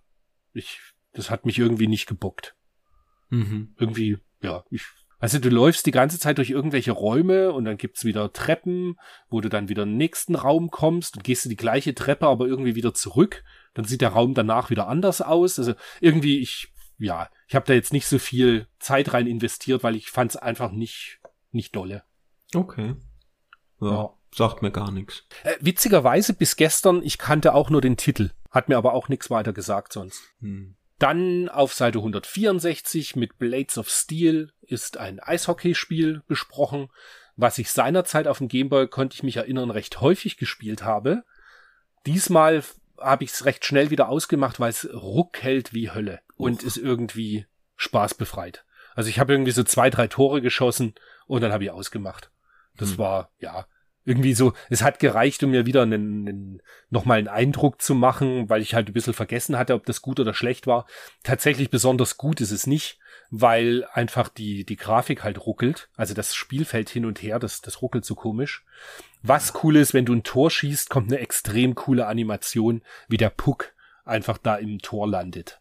Okay. Das sehr ist schön. ganz, das ist ganz geil, ja. Aber richtig gut ist dann noch das auf 100 Seite, äh, auf Seite 166 besprochene UN Squadron, was Oh ja. Area 88 in Japan heißt und Mhm. auch eine, eine Arcade-Umsetzung ist von Capcom und einfach ein cooles Spiel ist. Es sieht cool Das aus, ist- hat am Anfang auch Ja. irgendwie im Intro so einen Mode 7 Effekt, ne? Mhm.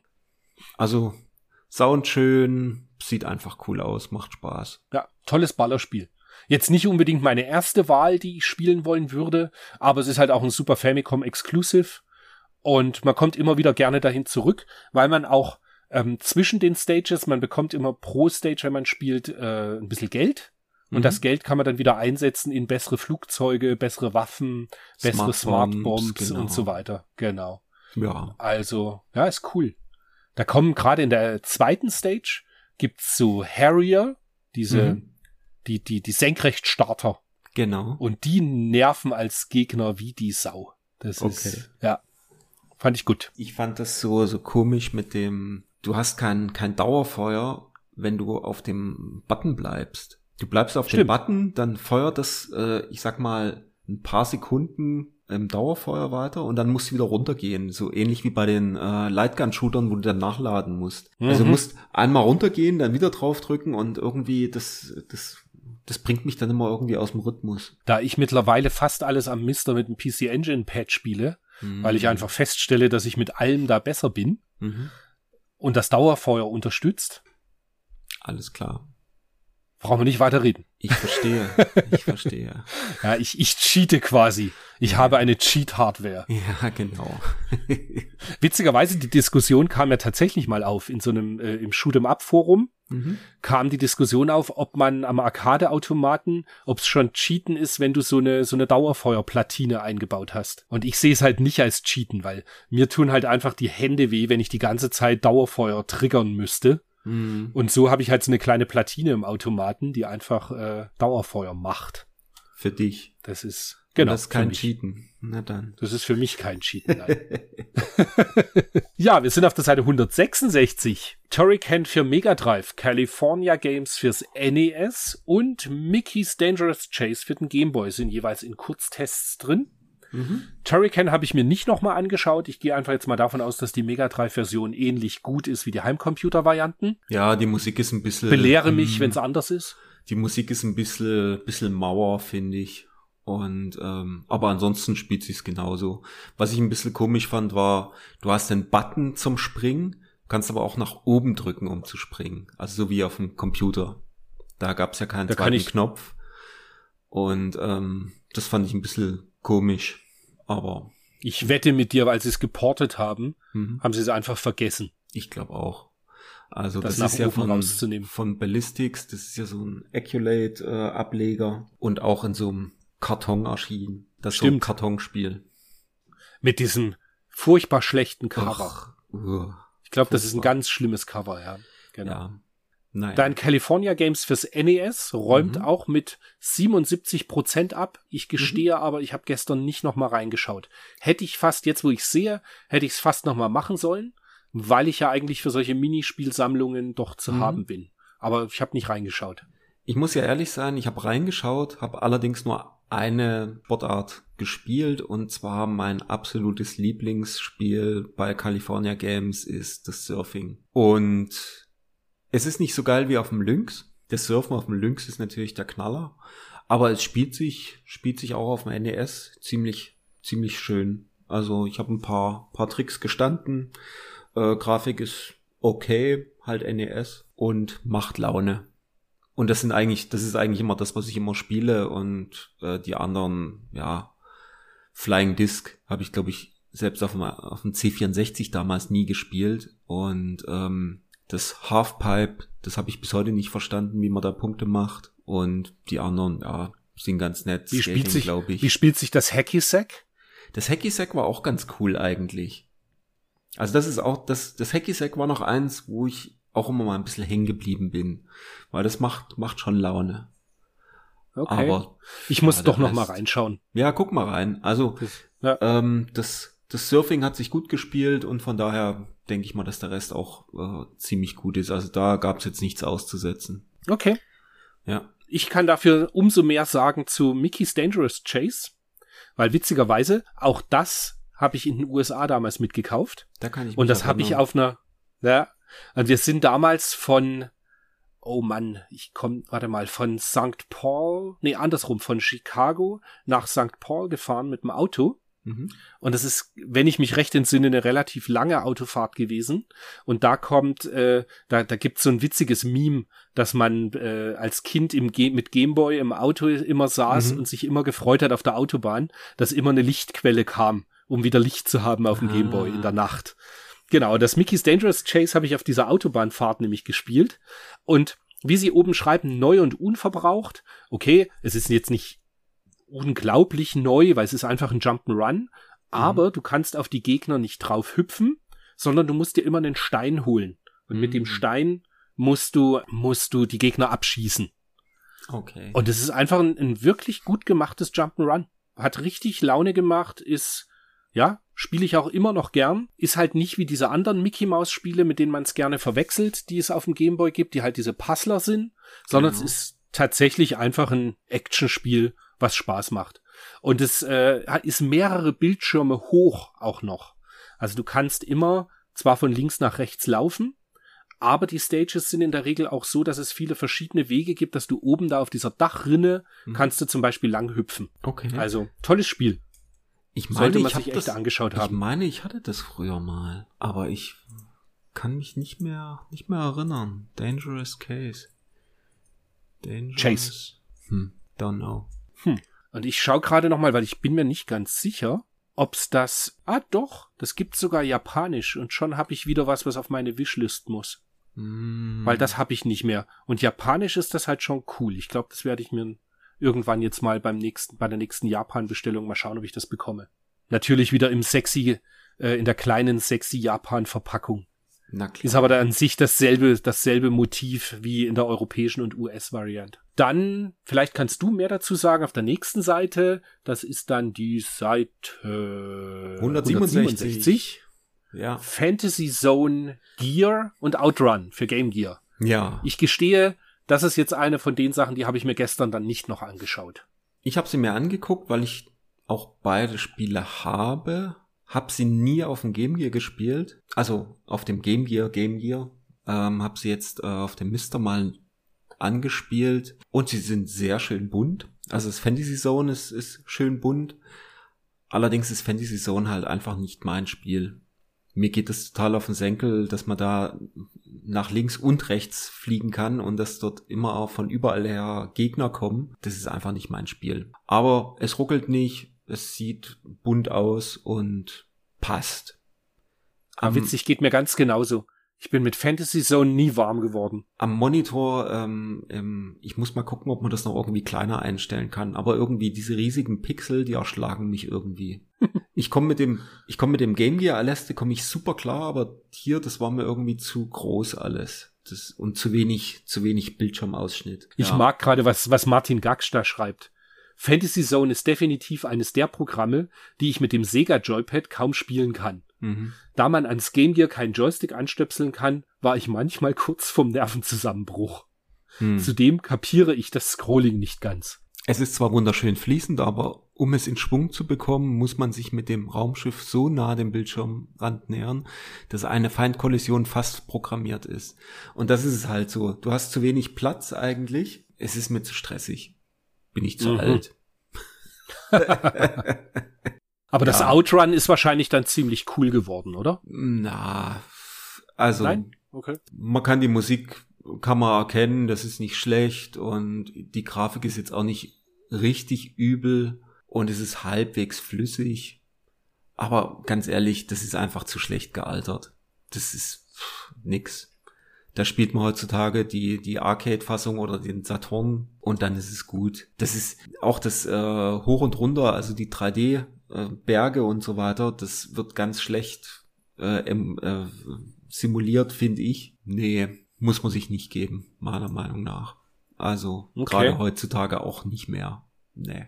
Es ist für die damalige Zeit okay umgesetzt, aber pff, braucht man nicht. Okay. Wenn du das ja. als Outrun-Enthusiast äh, schon sagst, weil ich mag ja eigentlich, ich mag zwar Outrun, aber ist jetzt nicht so das große Franchise, aber du sammelst ja äh, von Outrun quasi alles, was man bekommen kann.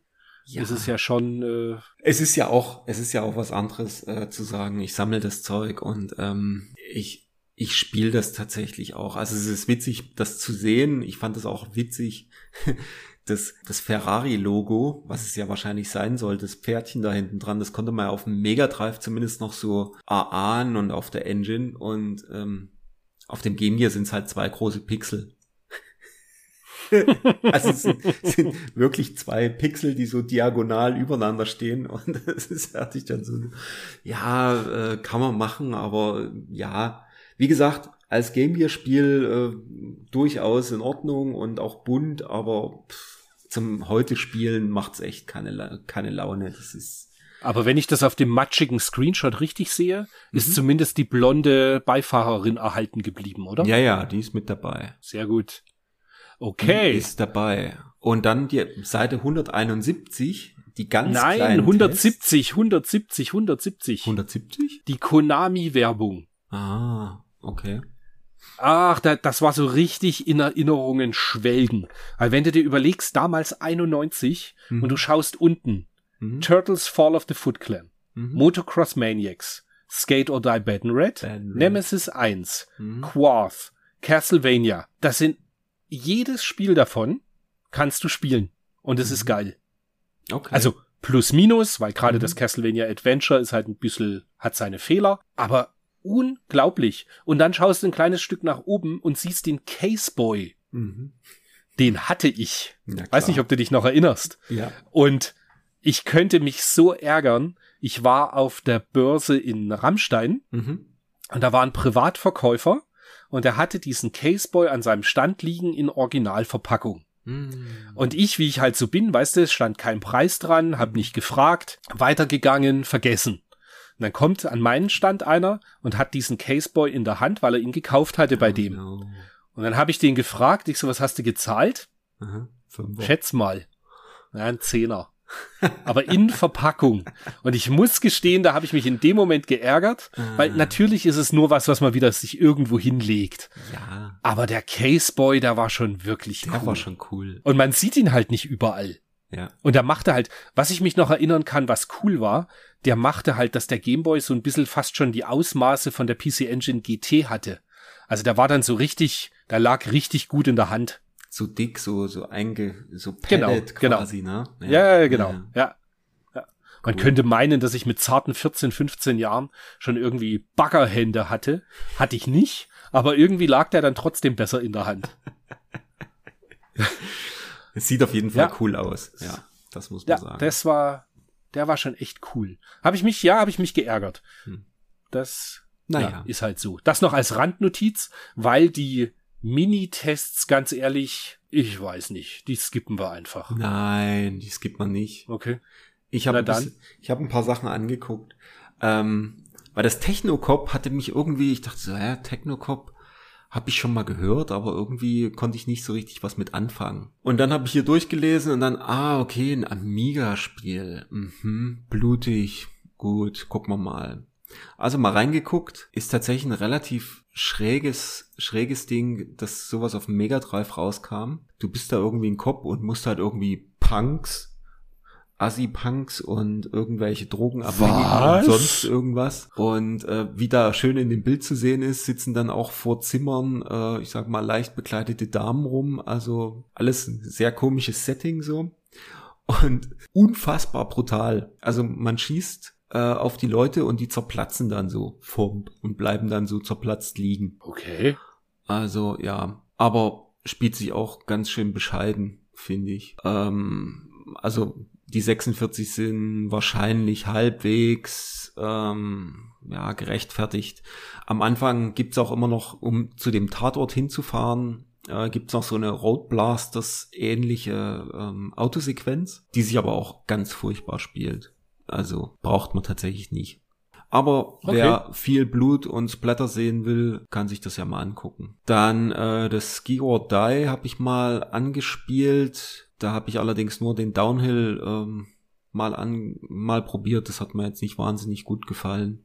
Gab es auch noch Schneeballschlacht oder so. Also es ist wie am C64 eigentlich für die für das NES. Und dann habe ich noch das Onslaught angespielt, weil das ist nämlich auch eins von Ballistics oder Ballistic und Acculate und eins, was es in dieser Pappverpackung gibt und was mir noch fehlt. Und die glorreichen 27% sind, glaube ich, auch gerechtfertigt. Die Grafik an sich ist gar nicht mal so schlecht. Da steht zwar, der Held stapft schlampig animiert durch einen scrollenden Ritters, äh, durch ein scrollendes Ritterszenario und es ist tatsächlich so, wie, wie es dort beschrieben ist. Du läufst rum, hast keine Ahnung, was du eigentlich machst. Alles um dich rum fliegen die Leute weg und ähm, ich habe es nach wie vor nicht verstanden, was da wirklich abgeht. Aber was mich total abgenervt hat, ist, du kannst, du kannst im Option-Menü einstellen, dass es entweder Musik im Spiel gibt oder Soundeffekte. Total bescheuert. Und wenn du Okay. das halt ohne Soundeffekte spielst, ist es halt total. Uch. Ich meine, das Spiel ist an sich eh irgendwie, was, was macht man da? Was, was soll das alles? Und dann noch keine Soundeffekte. Nee. Sorry. Ja, es wirkt jetzt auch gar nicht wie ein Spiel, was ich mir irgendwie anschauen wollte. Nee, es sieht so aus, so ein bisschen so wie ein Amiga-Spiel. Ich weiß gar nicht, ob es auch von Amiga rausgekommen ist. Wahrscheinlich, weil die haben es ja, irgendwie portiert. Ja, Blöde ist halt, ich bräuchte es eigentlich noch für meine Sammlung, aber die sind halt entweder in grottigem Zustand oder unfassbar teuer. Ich würde sagen, wahrscheinlich jenseits von Gut und Böse, weil US-Release. Ja, gut, ich glaube, ich weiß gar nicht, ob es einen PAL gab. Das waren ja mal diese Acculate-Dinger, die waren ja PAL und, und US waren ja genau. gleich. Bis auf diesen Da war nur manchmal, gen genau, es gibt welche mit einem Sticker vorne drauf, wo dann mhm. draufsteht mit deutscher Anleitung oder ja, sowas. Ja, genau, genau. Genau. Ja. ja. Und ja, und Hard Driving hat mich auch auf mhm. Lynx mal ange angezockelt. Furchtbar, geht gar nicht. Ruckelt wie die Hölle, braucht kein Mensch. Wundert man sich eigentlich, gell? Obwohl ja. der Lynx so ein 3D-Chip doch irgendwie hatte. Hatte ich mich auch gewundert, aber irgendwie für die 3D-Vektor-Grafik ähm, ist es dafür nicht gedacht. Also das ruckelt genauso wie auf dem Mega Drive und ist halt einfach Mist. Okay. Ja. Naja, dann halten wir uns jetzt gar nicht lange bei irgendwelchen mistischen Sachen auf, mhm. sondern switchen rüber in die Videogames. Und zwar die Herbstausgabe von 1991, würde ich mal sagen. Mhm. Weil da sind doch ein paar Tests drin, die es dann exklusiv quasi gab, die nicht, die es nicht in die Powerplay geschafft hatten. Zuerst, also ich würde sagen, wir sprechen jetzt nicht die ganze Ausgabe durch, da wären wir nicht fertig. Mhm. Ich würde sagen, wir schnappen uns diesen tollen Bericht von Seite 24 Nein. Kampf der Giganten. Nein. Wir gehen noch auf die Seite 10. Kurz vor Schluss. Oh, okay. Bei den News. Ja.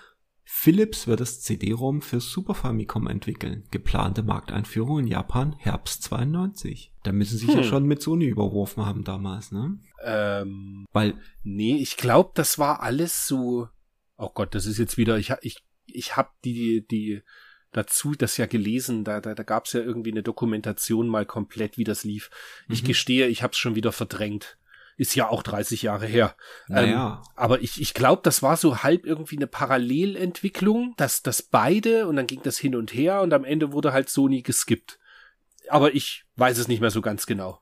Naja, Nintendo hat auch auf, auf einer Messe auf irgendeiner Messe gesagt, so, ähm, das CD-ROM wird von Philips hergestellt und nicht von Sony. Richtig. Und hat, hat wahrscheinlich Sony war das genau 91, stimmt. Ja, ja. ja, vielleicht war das tatsächlich genau 91 äh, auf einer Messe damals.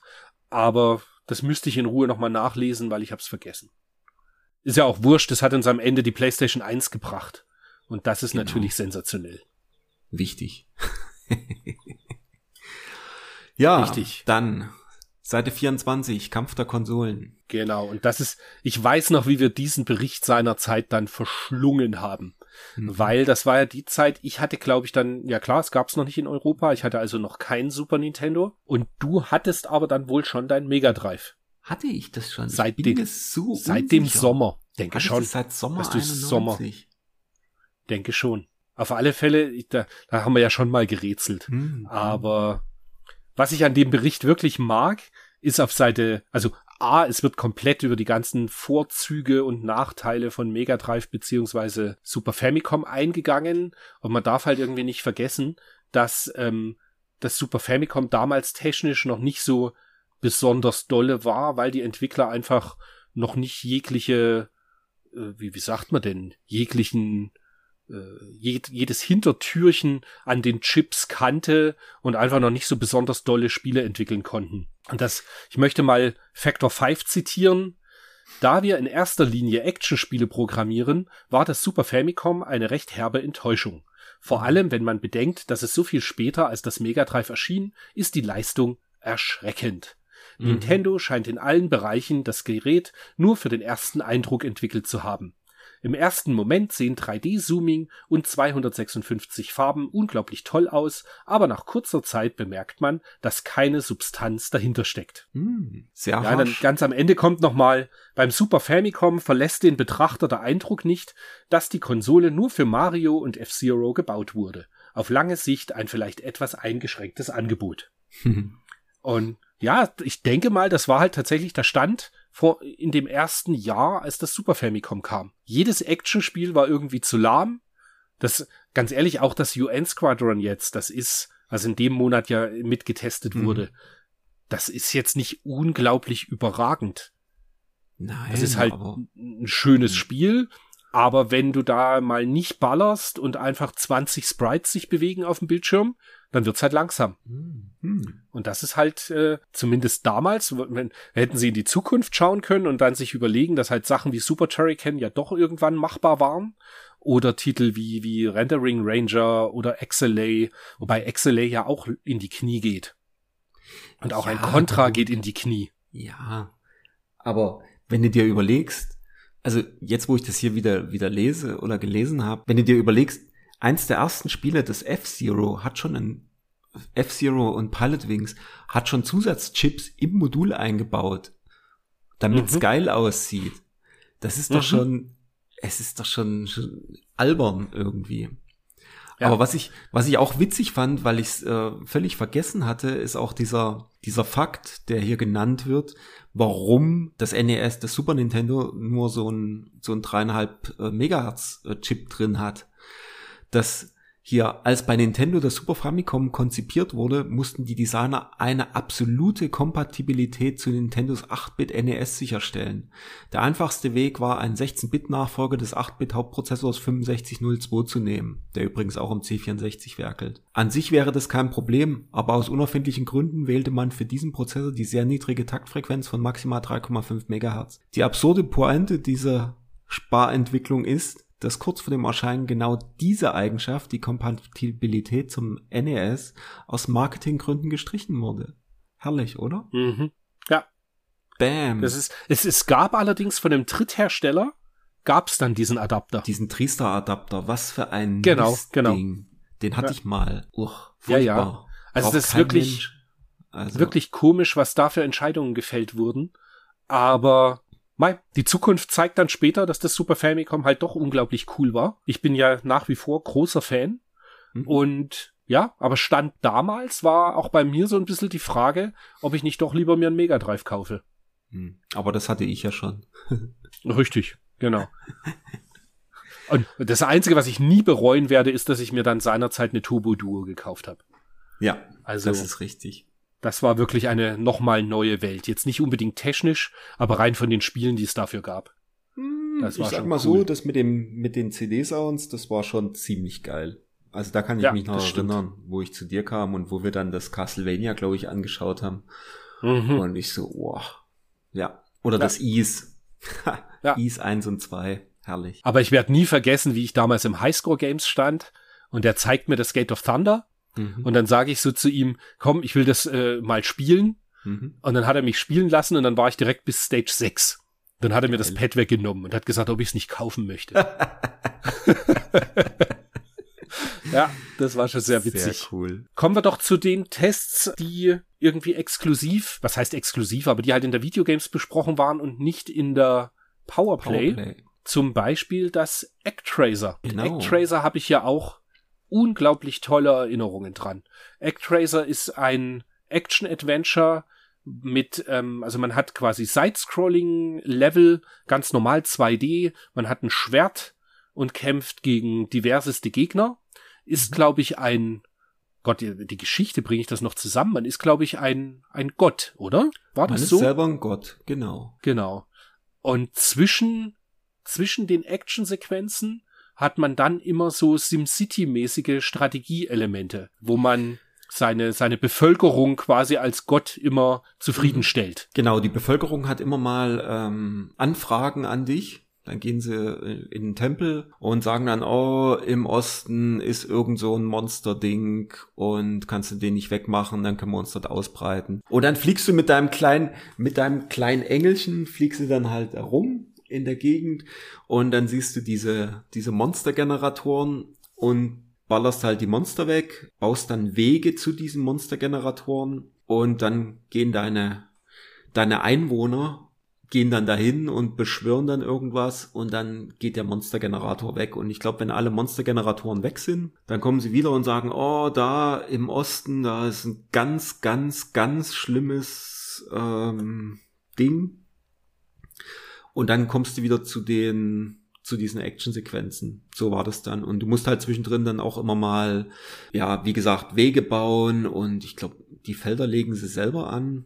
Aber diese, diese Dämonen, die da immer mal aus diesen Monstergeneratoren kommen, die klauen halt auch gerne mal deine Bevölkerung oder legen Feuer im Feld und das kannst du dann löschen, wenn du genug äh, Hitpoints hast oder beziehungsweise Geld. Ja, ich hab's irgendwann mal der letzte Mal wieder gespielt und brauchte ein paar Minuten, um wieder reinzukommen, wie es funktionierte. Aber es macht echt nach wie vor Spaß. Und das war, glaube ich, seinerzeit noch beim Videospiele Bayer haben wir das gekauft, US. Das weiß ich noch. Und das haben wir Also ich weiß ganz sicher, wir haben es US gekauft. Ja, ja. ja US haben wir es gekauft ähm, und nicht japanisch. Mhm. Und ich weiß aber auch noch, man, man brauchte so ein bisschen, nachdem man die erste Stage geschafft hat, war es dann so ein bisschen erstmal, okay, jetzt kommt keine normale Jump'n'Run-Action-Sequenz, sondern es kommt irgendwie halt was Langsameres, so entschleunigt. Mhm. Aber wenn man sich darauf einmal eingelassen hat, war es einfach richtig toll. Und das, solche, die Art Spiel ist eigentlich einmalig. Also ich kann mich nicht entsinnen, ob es andere Spiele gibt, die genauso funktionieren. Mhm. Dass du immer so zwischen Action-Sequenz dann so ein Strategiepart hast. Aber Also fiel das- mir jetzt ja, und ein. auch Soundtrack ist super. Soundtrack ist von Yuzo Koshiro Mhm. und Genau. ist, ja, für, also das war so ein richtiger Kaufgrund eigentlich auch seinerzeit mit fürs Super Famicom. Gerade wenn man eben gedürstet hat nach äh, guten Action-Titeln, von denen es ja noch nicht so viele gab. Und der Mode 7-Effekt, wenn man da vom, Oh, vom äh, Himmel quasi runterfliegt in diesen, diesen Monster-Dungeon, Ja. war gut gemacht. War richtig cool. Das war Absolut tolles cool. Spiel. Ja, macht Spaß. Und ist wahrscheinlich ein Jahr später erst in den USA rausgekommen, ne? Ein ganzes Stück später. Klar. Also wir hatten das 92, 93, glaube ich, so um die Dreh rum. 93, ich weiß es nicht mehr genau. Also, es war auf jeden Fall, mir, mir war das auch gar nicht mehr bewusst, dass das so ein frühes Spiel war. Das ist ja quasi ähm, eins der ersten Spiele mit. Im, so Im ersten Jahr vom Super Famicom, genau. Schon krass. Ich hatte immer gedacht, das wäre ähm, erst später rausgekommen, aber ja, 30 Jahre Erinnerung Und der zweite Teil war dann halt mal richtig schwierig. aus, wie unser Freund Ja. immer gesagt hat. Ex- unser Genau. Amiga-Freund. Ex extrem schwer. Also der zweite Teil, der war halt grafisch unglaublich gut. Und obwohl ich damals dann den Action Replay zu Rate gezogen habe mit ein paar Codes, war es immer noch schwer.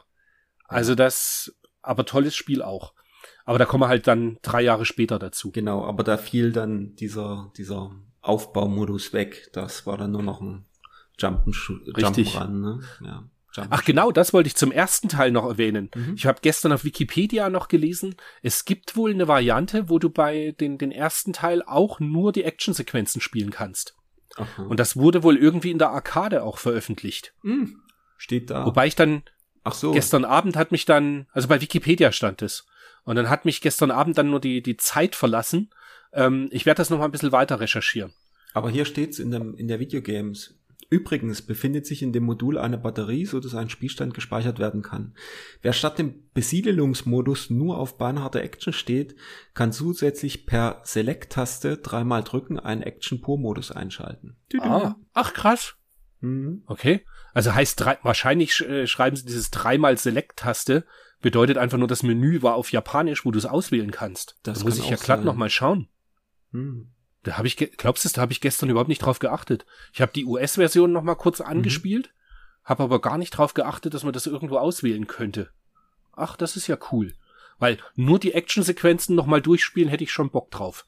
Boah, Mir ist es jetzt ein bisschen- wirklich. Die Actionsequenzen, ja. Aber jetzt diesen Baumodus, das ist mir so ein bisschen zu mühselig. Ach, der war witzig. Das macht Okay. eigentlich schon Spaß. Aber der letzte Level war total aus. Da musst du ja noch mal gegen alle, alle Endgegner kämpfen und uff, ich erinnere mich noch. Der ist mir irgendwie im, in Gedanken geblieben. Das war Okay.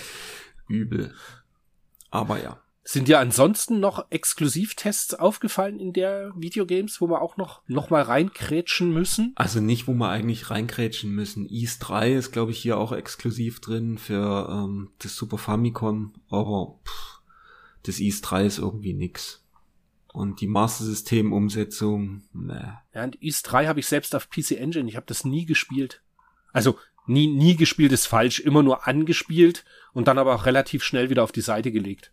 Ja, das ist so Side-Scrolling, das macht, also mir macht's keinen Spaß. Ich habe es neulich mal wieder probiert. Uff, nee, nee. Ja. Ja. Äh, andere Sachen kommen nächsten Monat in der, in der Powerplay. Oder wir hatten's schon. Nee, Ja. da ist nix mehr. Ja gut, Nicht wenn mehr wirklich von Interesse. welches Spiel, welches Spiel, jetzt, jetzt bin ich tatsächlich gespannt, weil es diesmal, es sind zwar recht viele Tests gewesen, aber doch viel durchwachsenes Zeug, würde ich mal sagen. Dementsprechend interessiert mich, welches Spiel muss in deine Sammlung oder hast du in deiner Sammlung und davon würde es nicht mehr weggehen, was in dem Monat getestet wurde. Hm. Hm, hm, hm. Das ist echt eine gute Frage. Weil es halt wirklich so Sachen sind, auch alles, was jetzt nicht so, nicht so prall ist. Hm, schwierig. Also eigentlich ist gar nichts dabei, wo ich jetzt sagen würde, das brauche ich unbedingt oder muss in meiner Sammlung bleiben. Aber ich sage jetzt mal das Outrun, entgegen dem, was ich vor uns erzählt habe. Aber das ähm, in meine Outrun-Sammlung gehört, deswegen das Outrun fürs, für den Game Gear. Okay. Und habe ich auch schon Japanisch und Nepal fehlt's mir noch, leider. Okay.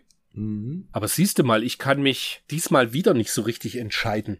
Also Nemesis 2 und Rockman für Game Boy habe ich in der Sammlung stehen Mhm. und würden auch auf keinen Fall da mehr verschwinden, weil ich sie beides super finde. Mhm. Kaufen werde ich de facto jetzt äh, Mickey's Dangerous Chase. Mhm. UN Squadron steht auch, ich, ich gehe ja gerade nochmal die Liste so durch. UN Ja. Squadron steht auch auf der, äh, in der Sammlung schon. Wobei das eigentlich fast weg könnte, weil ich finde es nicht so unglaublich gut. Mhm. Aber ich entscheide mich für den Actracer. Mhm. Und da aber für die japanische Variante, einfach weil Oh. die bezahlbar ist. Okay. Also weißt du, ge gespielt wird dann die US-Version, Mhm. aber in die Sammlung stelle ich mir die japanische, weil das Cover ist auch schöner, wie immer. Ähm, genau, die Japan du, und die ist günstig. Findest du das Cover schöner? Ja. Ich mag das Cover. Das japanische, der- das war doch dieser komische, da war doch dieser komische Dingens drauf, dieser komische Gott oder irgendwas. Ja, genau. Nee. Ja, gut, du hast recht. Ich sehe ich gerade das japanische Cover nochmal. Das ist Nee. eigentlich wirklich nicht so schick. Ja, das war wieder nur ein. Es ist ein japanisches Cover, es muss schöner sein, aber du hast völlig recht. Eigentlich ist nur dieser Schriftzug in der US-Version ist eigentlich schöner mit diesem Blitz nach unten. Ja, der ist in der US. Ich finde die US, glaube ich, am schönsten. Die PAL hat ja so ein rotes Cover. Stimmt, richtig, Die ja. hat so ein rotes Cover und da weiß ich aber gar nicht mehr. Na gut, die hat ein rotes Cover, da geht's auch. Ja. Aber Das ist ja das, was sie oft gemacht haben. Sie haben einfach das US-Cover genommen hm, und einfach einen anderen Rahmen drumrum geklatscht. ja. Aber das US-Cover sieht irgendwie, ich finde es immer noch schöner, weil es irgendwie, das Rote passt irgendwie nicht so richtig dazu. Aber nichtsdestotrotz, ich habe natürlich, ähm, nee, nicht natürlich, sondern äh, das US habe ich seinerzeit irgendwann mal wieder verkauft, warum auch immer, und habe jetzt nur noch ein deutsches, Okay. Weil da hatte ich ja Stimmt, das ist eines der wenigen Module, die übersetzt wurden, gell? ja oder der Film. Das ist komplett eingedeutscht. Das ist komplett deutsch, soweit ich weiß. Und ich habe auch die, musste ich nochmal nachgucken. Ich habe auf jeden Fall die deutsche, ich hatte ja nur die Verpackung aus der Videotheken, aus dieser Videothekenauflösung von Mitte der 90er. Du erinnerst dich. Mhm. Mhm. Und da habe ich in den letzten Jahren irgendwann mal das Modul und die Anleitung nochmal zusammengekauft. Total witzig. Ähm, die Anleitung, die deutsche Anleitung habe ich aus UK gekauft. Oh, okay. Cool. Ja. Leider hatte mir der Verkäufer nicht gesagt, dass da hinten irgendwie auch noch zwei, drei Sachen reingeskribbelt sind, aber sei es drum. Mhm. Ähm, aber das habe ich jetzt komplett wieder als ähm, Komplettpaket. Ja. Okay. Nun denn, es war uns wie immer, also ich spreche jetzt einfach mal für Wolfgang mit, eine Na klar. große Freude, in den Erinnerungen des November 1991 zu schwelgen. Nachdem wir diesmal recht früh aufgenommen haben, wird die Folge auch schon irgendwie Mitte November spätestens erscheinen, weil wir haben uns jetzt vorgenommen, dass immer zum ersten eines jeden Monats kommt die Folge, die den jeweiligen Monat bespricht. Also werdet ihr von uns schon wieder am 1. Dezember hören. Mhm. Da mit unglaublich tollen Spielen wie Wing Commander 2 für den PC, Super Mario Bros. 3 fürs NES und diesmal haben wir es noch nicht besprochen, weil es im Heft noch nicht drin war. Eine schöne Ausrede für Wolfgang. Er hat nämlich Super Golden Ghosts immer noch nicht durchgespielt. also Hausaufgabe erneut. Super Golden Ghosts auf Super Famicom durchspielen. Und wir hören uns zum, na jetzt sage ich nochmal, und wir sehen uns alle am 20. November beim Videospiele-Flohmarkt im Feuerwerk in München. Mhm. Gebt laut, wenn ihr da seid, würde mich freuen, von euch zu hören. Ich bin der Typ im Longsleeve mit großem roten Herz vorne drauf. Und viel Bart. Der andere Typ auch mit viel Bart ist dann der Wolfgang. Also wir freuen uns, euch zu, zu sehen. Ansonsten bleibt gesund und wir hören uns am 1. Dezember wieder. Bis dahin. Tschüss. Genau. Bis dahin. Macht's gut. Tschüss.